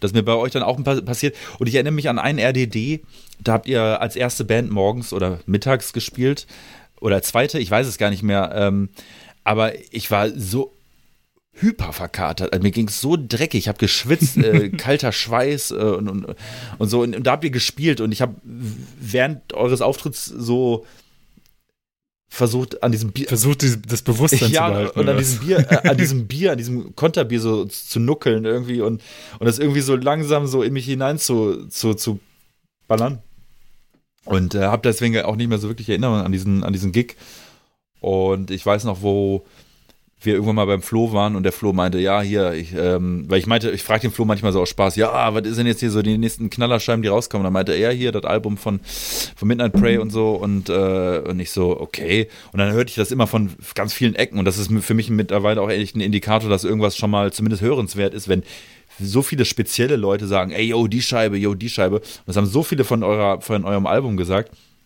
Und dann habe ich es ja auch relativ verspätet mir dann auch angehört und dachte, okay, krass äh, muss ich zustimmen. Und witzigerweise haben wir schon sehr oft hier im Podcast über das Album gesprochen. Und ich habe auch schon das ein oder andere Mal Zuschriften bekommen von Leuten, die wir nicht persönlich kennen, die mir ein Foto von ihrem Exemplar geschickt haben von eurem Album. Und das waren Leute auch von sonst woher. Ähm, und wie gesagt, ich habe aber den Song von der, von der 7 Inch genommen, Street Mafia. Äh, vielleicht kannst du eine Story dazu erzählen, vielleicht auch nicht. Ich weiß es nicht. Vielleicht gibt es vielleicht gibt's irgendeine Info. Ähm, ja, also ich finde, das ist auf jeden Fall nochmal ein Schritt gewesen von der äh, EP zu dem Album. Ähm, wie ich ja schon vorhin erzählt hatte, waren wir so ziemlich in unserer Sturm- und Drangzeit, auch zu der Zeit, als, dieses, als diese EP aufgenommen wurde. Und ähm, also ich weiß nicht, ob ihr das YouTube-Video zum Beispiel kennt. Ähm, das, das habe ich heute ein, gesehen. Ja, sehr, sehr geil. Äh, wer, wer hat das von euch gemacht? Das hat äh, unser Basser, der, der Friesen gemacht, der studiert Medientechnik äh, und ah. ist halt so voller, voller Filmfan. Und wir lieben alle den Film Rocker von, äh, von Klaus ja, Lem ja. Lemke. Ah, so so ein, äh, ist ja auch ein bekannt, also ja, es ist kein super bekannter Regisseur, der lebt in München, aber der hat ähm, ja sehr coole und authentische Filme immer gedreht und dieser Film Rocker eben mit so Laien-Schauspielern äh, finde ich, das hat ganz gut gepasst und ähm, eine lustige Story dazu, ich bin mal äh, nach Hause gefahren vom Kiez und hab einen saß in der U-Bahn und irgend so ein Typ hat sich in denselben Vierer gesetzt und der hatte einfach ein, äh, ein Hemd an mit du fährst mich jetzt nach Hamburg, das schwöre ich dir, eingestickt in äh, mit, mit Goldgarn. Also der Spruch, der in diesem Film äh, vorkommt so und dann ich habe ihn drauf angesprochen so äh, was, unglaublich, was du für ein Hemd hast, das ist der Rocker der Film und er so ja klar. Ich habe da mitgespielt, das ist das Crew-Shirt. Oh. Und ich, ich so, Geil. nee. Und ich gesagt, ja, meine Band, wir haben hier so ein Video, total blau natürlich, habe ihm das dann gezeigt in der Bahn so. Mhm. Und dann ist er äh, ausgestiegen, oder ich, ich musste aussteigen, also bleib mal hier, Jung, bleib mal hier, Jung. Hat sich nochmal umgedreht, dann hat er sein Hemd ausgezogen und mir einfach in die Hand gedrückt so und das habe ich jetzt hab ich hier im, äh, im, Schrank hängen so ich habe einfach ein Rocker ein Rocker so Crewhemd äh, vom Film unglaublich äh, Unglaublich. Was ist das für eine geile Geschichte, ey. Ja, es also war auch mega der Zufall, dass genau in dem Moment, als äh, ich nach Hause fahre, in dieser U-Bahn, dieser Typ äh, sich da zu mir setzt. Also ich, schicke euch auch gerne noch mal ein Bild davon. Äh, das ist Oh, genau, das ist ja, das, das Folgenfoto auf jeden Fall, 100 Pro. wie du das trägst. Okay. Ich hätte jetzt, da muss ich auch nicht mehr lange Ich hatte befürchtet, oder du ja, ich in hatte jetzt Hemd. irgendwie befürchtet, du in dem Hemd. Ja, okay, das ist klar. halt ein bisschen bescheuert. Also das hat auch ist so halb äh, lange Arme, so dreiviertel Hemd oder so. Aber machen wir von mir aus. Das, dafür, dafür tue ich's. Ja. Äh, hört ihr mich okay. eigentlich? Ja, ja, wir hören dich. Ja, okay. ja, ja du warst okay, also Freddy hat mir bewusst ins Wort. Äh, okay. Äh, nee, nee, nee, du warst, du warst einfach du warst weg. Hier, ja, hier spinnt was. Nee, ähm, äh, ich, ich, hatte nur ganz kurz die Befürchtung, äh, dass die Story anders weitergeht und er sagt, nee, komm mit zu mir nach Hause. ich, ich, ich hab da noch was. Ein bisschen Farko. Farko. Ich hab, ich hab, ja, ich habe ja auch noch so Autogrammkarten von der Crew und so, komm mal mit äh, hier. Nee, aber mega Story, also äh, oberaffengeile Story, kann man sich nicht ausdenken. Ja. Wirklich. So geil. Mega. Meine schönste Midnight Prayer Erinnerung ist tatsächlich, wie wir in Halle gespielt haben zusammen und ihr Böller dabei hat. Ja. da sind der, ja, wir im Turm stand, der stand doch da unten rum und wir sind da oben raus. so, Wie so kleine Kinder, das war großartig. In meinem grünen äh, Power Toyota, den es noch gab. Ich hatte so einen geilen Toyota Baujahr 97 in Mintgrün. Und dann. Äh, Sehr witzig. ja. Ja, war, war übrigens ein cooler Konzertabend. Ja, muss man nicht viel zu sagen. Ich habe äh, so häufig von Midnight Prayer und dem Album geschwärmt und natürlich ist äh, die EP auch großartig von daher. Äh, für mich habt ihr äh, auf jeden Fall ein Stein im Brett, was die Musikszene für Hamburg betrifft, muss ich wirklich sagen. Ich bin auch gespannt auf dein nächstes Projekt. Hannes. Ähm, Danke sehr. Aber ist es nicht interessant? Ah. Ist es nur ganz kurz, ist es nicht interessant, dass Hamburg eigentlich davon lebt? Naja, irgendeiner muss ja anfangen, Freddy. Also, ja, ja, ja. Mach mal, mach mal. oder? Also irgendeiner muss ja was. Ähm, ist, es nicht ist es nicht interessant, dass äh, wir auch viele Bands huldigen, die zwar in Hamburg irgendwie stationiert waren, sage ich jetzt mal, aber gar nicht ursprünglich aus Hamburg kommen? Also die Beatles, äh, äh, Hamburg ist be bekannt für die Beatles, jetzt halt für, für äh, Lucifers äh, äh. Dingens, äh, genau, für Midnight äh, Prey, für Udo Lindenberg, der aus äh, Gronau kommt, ist Ja. ähm, ist schon interessant. Hamburg ist, äh, ist, ist die Wiege, die Mutter der Nacht. Und da ist man einfach nur, also ich glaube, die, die ganzen Ur-Hamburger, äh, die, sind, die sind zu norddeutsch irgendwie wahrscheinlich, um, um, um da groß, also ja, vielleicht ist es sowas mit, vielleicht ist es, triggert genau Hamburg das in den Leuten. Man kommt von irgendwo anders her und dann ist es dieses Umfeld, was einen so aufsaugt und irgendwie, was man so nach außen äh, transportiert. Mhm. Um jetzt mal ein bisschen äh, Tiefgang hier nochmal. Ja. Ja, sehr schön. Was ich eigentlich noch fragen wollte zu, zu dem Film, den ihr da verwendet habt, äh, und äh, wenn ihr solche Filme liebt, kennst du die äh, Doku über den James Dean Club Dortmund? Das Nee, aber das hört sich mega geil an. hört sich mega Musst geil du an. gucken. Das, äh, Wie das heißt ist so eine alte, keine Ahnung, WDR oder öf- öffentlich-rechtliche Doku über so äh, paar äh, Jungs, die einen auf Motorradclub machen. In der Frühphase in Dortmund, so 1977 rum oder so.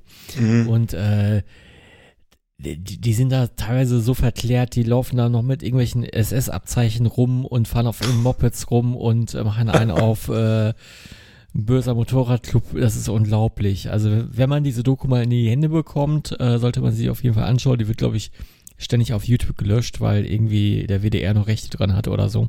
Ja. Aber ich hab, die mal gesehen und das, hat, mich- das Video hat mich sehr dran erinnert, weil äh, genau was in diesem Film vorkam, kommt da irgendwie so als äh, Doku vor. Mhm. Ich kann die, ich kann die äh, ähm, über drei Ecken, ähm, Hannes, du hörst von mir. Alles klar. Oh, so geil. Ich, ich, ich glaube, ich glaube, ich kann, ich kann da was, äh, was machen. Aber ja, stimmt, äh, auf YouTube war sie, aber sie wird immer wieder gelöscht. Ja. Cool. Äh, ja, ich fall mal direkt ins Haus. Ne? Wir haben jetzt äh, um den heißen Brei rumgeredet. Es geht natürlich um äh, Running Wild. äh, die nehme ich natürlich. Es wäre einfach zu verbohrt zu sagen, ich nehme nicht Running Wild. Und all, alle haben es gemieden und ich dachte, hä, warum meiden das alle? Und ich nehme es jetzt einfach mal. Und zwar habe ich natürlich die Gates of Purgatory genommen, weil Hannes äh, keine Ahnung hat. und ich finde, äh, wir haben ja schon ein paar Mal über Running Wild hier gesprochen und ich finde halt, ich habe ich hab das erste Album irgendwann so zwischendurch entdeckt und dann bin ich halt so richtig durchgedreht da drauf und kann gar nicht so richtig mit dem Finger drauf zeigen, warum. Ich finde halt einfach, das ist das böseste Heavy Metal Album, das es je gab. mit den dümmsten Texten, die es je gab und ich finde es großartig, ich mag das sehr gerne. Und äh, ich habe da den Song Diabolic Force genommen, weil der halt auch nochmal besonders dumm ist vielleicht. Und äh, ich finde das Album, mag das Album sehr gerne und äh, habe es eine Zeit lang extremst gesuchtet und äh, mag auch die Demos, die davor rauskamen, kann ich übrigens auch mal empfehlen. Hört mal äh, King of the Midnight Fire an. Das ist ein super Song von den von den ersten Running Wild Demos. Ähm, ja. Mein Part ist getan. Ja, ich habe es halt nicht genommen, weil wir es äh, schon mal ja eine Top Top 3 Running Wild Songs hatten und deswegen schon mindestens neun Songs von Running Wild, jetzt zehn Songs in der, auf der Playlist sind. Eigentlich hätte, hätte es mir egal sein sollen. Ähm, du hast jetzt äh, wenigstens einen Song ausgesucht, der noch nicht auf der Playlist ist. Das ist schon mal gut. Hast Ja, war schwierig, aber hat äh, geklappt. genau, war schwierig, aber hat geklappt. äh, Running Wild, für mich die beste deutsche Heavy Metal Band. Punkt. Und ich mag alle Alben, bis auf zwei Ausnahmen, mag ich alles. Äh, das Debüt Shadowmaker. Shadowmaker äh, Oh. ist, ist halt nicht so. Finde ich auch äh, Hannes äh, bisher immer sehr sympathisch gewirkt auf mich, aber äh, Running Wild scheiße zu finden ist äh, Ich finde die nicht scheiße. Ich, Todesstrafe. ich sag gleich was. Das ist das das gibt Hamburg Verbot. ähm, aber nee, ich ich, äh, ich gerade das erste Album, da muss man auch nicht mehr viel zu sagen. Also wer das nicht kennt, hat gepennt. Ich, ich, ich, möchte, ich möchte persönlich nichts mehr zu Running Wild sagen. Ich glaube, alles, was äh, zu Running Wild zu sagen ist, haben wir in einer Folge schon gesagt. Äh, aber gut, dass du es nochmal mit aufgenommen hast, so nach Motto, ja, hier, die Band kommt auch aus Hamburg, ja, wir wissen's. Gut. Und ich be wusste ja vielleicht nicht jeder. Also. und ich bete dafür, dass Hannes jetzt erzählt, dass er Rock'n'Rolf kennengelernt hat. Ähm, nee, äh, habe ich nicht. Also ich hm. muss auch sagen, also erstmal äh, vorweg, ich finde Running Wild nicht scheiße, auf jeden Fall nicht. Ähm, äh, ich finde, ich mag nur komischerweise die Piratenphase mehr als die, äh, die Heavy Metal Phase. Also als die. Also Ey, da rennst du bei mir offene Türen ein. Die ja, mag ich auch sehr also gerne. Also die, die Death for Glory oder die, äh, wie hieß nochmal die andere? Black Hand In. Black Hand In, genau. Pile of Skulls finde ich auch äh, echt cool. Ich finde Pile nur, of Skulls beste. Ich finde nur diese, äh, die, die Gates to Purgatory, ähm, wo wir vorhin schon Bands hatten, die in der, in der ähnlichen Liga spielen, die zur selben Zeit sogar am selben Ort waren, sowas wie Hellish, äh, wie Iron Angel. Ähm, ich finde, dass das, das Running Wild, mir ist es echt eine, eine Spur zu stumpf. Also ich finde, ich kann, kann mit dem Gesang einfach nicht klar. Das, das mag nicht mal irgendwie äh, es mag nicht schlecht sein oder auch bei den Beispielsongs diese komischen äh, High-Vocals, die dann immer so reinkommen am Ende vom Refrain, das war so wie so eine Sirene, die man so aufdreht kurz und wieder abdreht. es hat schon, es hat schon seinen Charme und so. Und ist, äh, aber ich finde die Piratenphase besser und es ist meiner Meinung nach nicht die beste äh, deutsche Heavy Metal Band. Aber über Geschmäcker lässt sich streiten und gerade, dass wir alle so vielfältig und verschieden sind, macht es doch interessant. hört, hört. Der weise Mann. Freddy, komm, gib alles. So, für den letzten Beitrag habe ich mal was äh, Untypisches genommen und sogar eine Band, die ich noch nicht mal wirklich höre, aber ich bin auf diesen einen Song gestoßen, ich finde ihn ganz gut. Äh, nämlich die goldenen Zitronen. Und äh, die goldenen Zitronen sind ja ähm, das äh, Indie-Gold, würde ich sagen, oder äh, jeder, der Indie hört und äh, irgendwie äh, auf die Hamburger Schule verweist, verweist auf die goldenen Zitronen. Äh, ja, äh, wer sind sie oder, oder was haben sie gemacht? Äh, kommen ja ursprünglich eigentlich aus dieser ja, Punk-Szene, haben sich nie so da ernst genommen und waren dann irgendwann so, ja, Avantgarde und äh, da, da müsste ich eigentlich schon aufhören zu reden, aber ich finde sie trotzdem relativ interessant äh, gerade weil sie so einflussreich äh, sind, äh, George Cameron kennt man ja auch, äh, der, der Sänger, äh, bekannter Theaterregisseur und äh, Kulturschaffender. Und ähm, die Band sollte eigentlich jedem mal zumindest ein Begriff sein und jeder sollte wissen, dass sie aus Hamburg kommt. Und äh, haben halt äh, äh, irgendwie Musikgeschichte geschrieben und ich habe den Song, äh, das war unsere BED genommen. Äh, schaut euch mal den Videoclip an, der ist äh, wirklich gut gelungen. Äh, und da merkt man halt einfach, dass, äh, dass es eine Band mit Geschichte ist, äh, die viel Altes zu zeigen hat, aber auch äh, heute noch nicht tot ist. Und ähm, ja, äh, Punkphase ist wahrscheinlich deutlich sympathischer als das, was sie so jetzt machen, so mehr elektronisch.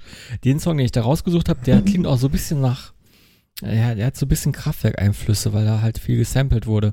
Total. Und deswegen ja. finde ich den Song auch ganz cool. Aber es ist wirklich der einzig coole Song auf diesem Album.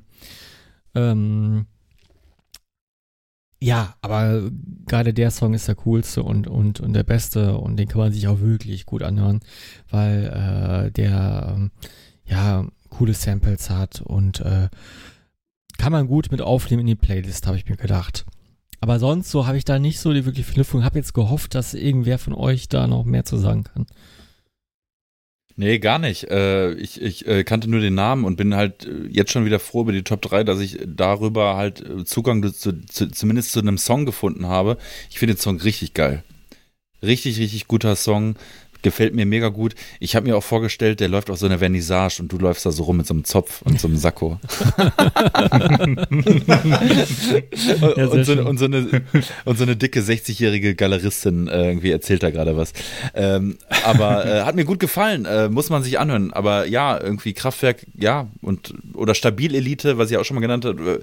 Also äh, fand ich sehr, ja, ja stimmt, Stabilität. Fand ich sehr sehr spannend und, und, und der Text, äh, ich glaube, den muss man, den Song muss man so drei, vielleicht auch viermal hören, bis sich der Text so ein bisschen immer mehr zusammensetzt. Äh, und, und ich habe auch so Bilder vor Augen gehabt und ich finde es auch irgendwie, ich fand es irgendwie witzig, aber auf eine nicht alberne Art und Weise, sondern ich fand es einfach, ist einfach ein cooler Song.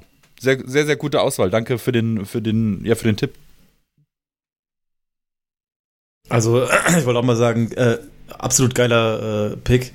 Äh, ich kenne die Goldene Zitronen eigentlich mehr von diesem Song äh, hier für immer Punk. Das kennt man vielleicht. Äh, so ein, so ein, sehr so ein Gassenhauer von denen. Ich wusste gar nicht, dass die so. Äh, mich hat's erinnert an diese ganzen neuen Deutsche Welle-Songs, so ein bisschen, oder deutsch-amerikanische Freundschaft, so ein Total. bisschen und was auch immer. Und ich weiß nur, dass ähm, Rocco Schamoni, der auch bei den äh, Goldenen Zitronen gespielt hat oder immer noch spielt, ähm, der ist hier in Hamburg auf jeden Fall eine feste Größe, gerade was so Gegenkultur angeht. Der ist auch Betreiber von äh, dem Hamburger. Goldener Pudel. Yeah, Sorry, ex exakt, ja. Das wollte ich, wollte ich gerade sagen. So ein ähm, kostenloser Club. Und äh, gerade als wir äh, frisch in Hamburg waren, der äh, Goldene Pudel hat auch sieben Tage die Woche immer auf und war immer kostenlos. Und da haben immer die ab, absolut unvorstellbarsten Leute äh, Musikkunst gemacht. Also da gab dann äh, irgendwie ein DJ-Duo, die nur Samples hatten von morschen Ästen, die abbrechen und haben das dann so aufgelegt und dazu gab es Blitzlichtgewitter und irgendwie so total krasse äh, St. Pauli Hipsteraner sind daneben dran gestanden, so, hm, ja, geil und so. und also das, aber und die Eiche klang jetzt Aber geil, so, also echt ein, echt ein cooler Club und der Typ äh, auch, der ist ja immer auch in der Zeitungskolumne drin und so und hat voll, also geile Band, geiler Pick, so cool, dass nicht nur über Running Wild gesprochen hat. ganz, ganz kurz, Ela, ich, ganz kurz dazwischen, wo du es gerade sagst, Hannes, ähm, es gibt aktuell auf YouTube ein äh, zweieinhalb Stunden Interview von der Backspin, vom Backspin Magazin mit Jan Delay zum neuen Album von Jan Delay. Ähm, Earth, Wind and Fire, feiern, Earth, Wind and Feiern, so. Ähm, und äh, die, das Besondere bei diesen Backspin-Interviews ist immer mit, mit Nico Backspin, dass er praktisch mit, äh, mit, dem, mit dem Protagonist, mit dem Künstler meistens durch, die, durch seine Heimatstadt läuft und der, der, der Kameramann praktisch die ganze Zeit rückwärts vor denen herläuft. Und da laufen die am Goldenen Pudel entlang und erzählen so richtig alte Kamellen. Also Jan Delay auch so richtig olle Kamellen. Ähm, wen das interessiert, ähm, es, man muss sich nicht die kompletten zweieinhalb Stunden, aber zumindest die, vielleicht die erste halbe Stunde. Es geht auch um Torch und, und, und, und. Äh, also es ist auch nicht unspannend äh, und da wird auch das ganze Thema äh, aufgegriffen. Fällt mir gerade nur zu, dazu ein als kleiner, als kleiner Tipp. Sehr cool. Ich kenne die, äh, ich kannte die Golden Zentronen äh, vorher praktisch gar nicht und äh, fand es aber witzig, dass ich damit irgendwie Zugang gefunden habe. Äh, ja, sau cooler Song. Ich fand, der äh, Gesang erinnert so richtig, also man merkt, dass der Theater, ähm, was mit dem Theater zu tun hat, weil ich dachte die ganze Zeit, das klingt wie so ein Kabarett-Song, den irgendein so Kabarettist gerade gesingt oder sowas, so von, von der Betonung und äh, von, von, ja, von der Art einfach, wie er gesungen wurde und so. Äh, ja, cooler Song. Ich muss mir mehr von den Goldenen Zitronen ja, die, geben. die hatten auch mal eine, eine, eine, richtige Punkphase. Und das ist, glaube ich, auch was Neueres. Äh, ist, glaube ich, von 2018 oder mhm. so. Äh, so wie sich das Album anhört, so hören die sich eigentlich, oder haben die alten Sachen sich nicht angehört. Die haben auch irgendwie so äh, Songtitel mit irgendwie HSV drin und so was. Äh, das ist, äh, glaube ich, eine Band, die ist sagenumwobener, als sie, glaube ich, irgendwie ist. Und die Charaktere da haben auch irgendwie Labels gegründet und so. Sind da irgendwie fester Bestandteil Hamburgs geworden. Ist, glaube ich, so äh, wegen dem ganzen Drumherum eigentlich, so wie der Hannes da sagte, äh, noch interessanter, als die Band eigentlich selber sein könnte. Aber ich fand jetzt diesen Song, äh, das war unsere BD, ich habe irgendwie so eine Faszination irgendwie mal aufgebaut in meiner Jugend für so irgendwie ja alte Dokus, äh, äh, RF und äh, alles, was so irgendwie mit der alten BRD zu tun hat. Und ich allein schon mit den Worten, die in dem Song verwendet wurden, äh, das ist so ein, so ein, so, so, so ein Zeug, das ist irgendwie so, ja, nochmal eine andere Ebene von Retro. Äh, mit, mit, mit sowas, sowas könnte ich mir stundenlang reinziehen. Ja, Retro ja, Deutschland. Ja, Retro Deutschland, so, ne? ja, also, genau. Äh, wo, also, das, äh, in einer Stelle von dem Song heißt es ja, das ist unsere weiße BRD, ja, ne? Ja, also, das ist halt so diese alte weiße BRD ohne Migrationshintergrund und, und, und, das fand ich schon. Aber äh, irgendwann heißt es ja auch, das ist unsere orangene BRD, ne? Also, die wechseln ja, irgendwie die Farben Anfang, immer so, ne? Aber ja, aber ich hatte cool. auch diesen Retro-Nostalgie und auch irgendwie so ein bisschen, so eine traurige graue BRD vor Augen, äh, mhm. die wir alle äh, nur noch ansatzweise mitbekommen haben irgendwie und ich, ich äh, wenn ich auch so Dokus sehe, auch wie diese James Dean Doku und so weiter, dann Das ist halt einfach, es ist ja nicht so ewig lange her, aber es ist halt so eine andere, völlig andere Welt irgendwie. Es ist wirklich Mhm. anders und ich, ich, äh, mich macht das auch immer irgendwie so ein bisschen, ja, ich weiß auch nicht, irgendwie, irgendwie macht das mal was mit einem. Ja, total. Da Ja. möchte ich jetzt unbedingt die Brücke schlagen, die Brücke aus der Top 3 raus, hin zu einer sehr bekannten Doku. Äh, Hannes, was sagst du denn zu der Pennymarkt-Doku? Also dem Penny auf der Reeperbahn. Ich bin äh, 30 Jahre zur See gefahren, oder was sagt der, der, der Typ mit seinem Ja. Tütenwein, Tütenwein in der Hand, äh, der seine super Doku, also absolute. Ich glaube, die, äh, das ist glaube ich eine RTL-Doku oder sowas. Ähm, die hat viel mehr Tiefgang im Nachhinein bekommen, seit sie auf YouTube ist, als sie ist oder Spiegel. Ja, okay, Ja, ja. äh, die, die, die, die sind ja eh immer alle, äh, alle gut, äh, aber die Reportage ist einfach absolut äh, Das ist einer genial. der besten. Das ist, das ist, äh, besser geht's nicht. Ähm, wa- was du gerade meintest, äh, das war so ein, so, ein, so ein Typ, der behauptet, dass er mal Kapitän war und die Patente A, B, C und die 6 hatte. Oder in, hinterher sagt er so 1, 2, 3 und die 6. Also total Ja. wir. Äh, Nochmal kurz auf die Doku einzugehen, die habe ich letztens noch geschaut und äh, irgendwie so rausgekrabbt. auf- Das hat der, hat der YouTube-Algorithmus mir vorgeschlagen. Äh, die ist von 2007 und der Pennymarkt sieht aus wie aus den 90ern. Und generell auch alles, was, also äh, zufälligerweise habe ich da jetzt nie einen Pennymarkt in der Nähe und der ist völlig modern, der sieht aus wie eine Rewe. Und äh, Oh, äh, da, Wow. äh, ja, also das hat sich total gewandelt innerhalb der, weiß Mhm. nicht, äh, letzten 14 Jahre. Und äh, 2007 war das ja der absolute Ramschladen und gerade auf der Reeperbahn, was da alles los war und äh, wie, wie Leute da im Laden das, äh, das Obst essen, was, was da in der Au- Auslage ist. Also, Äh, und- da hatten auch alle Alkoholflaschen hatten, hatten die äh, Diebstahlschutz Ja, ähm, Diebstahlschutz Knöpfe dran, oder- also wie man sie Oder da kommen auch Leute rein, die, die, die, die machen so eine Suppe Gulasch auf und trinken die. Ne? Also ja, das ist, äh, das ist, ist Wahnsinn, was, was, was es da für eine Parallelwelt gibt, ne? Generell auf der Reeperbahn, denke ich.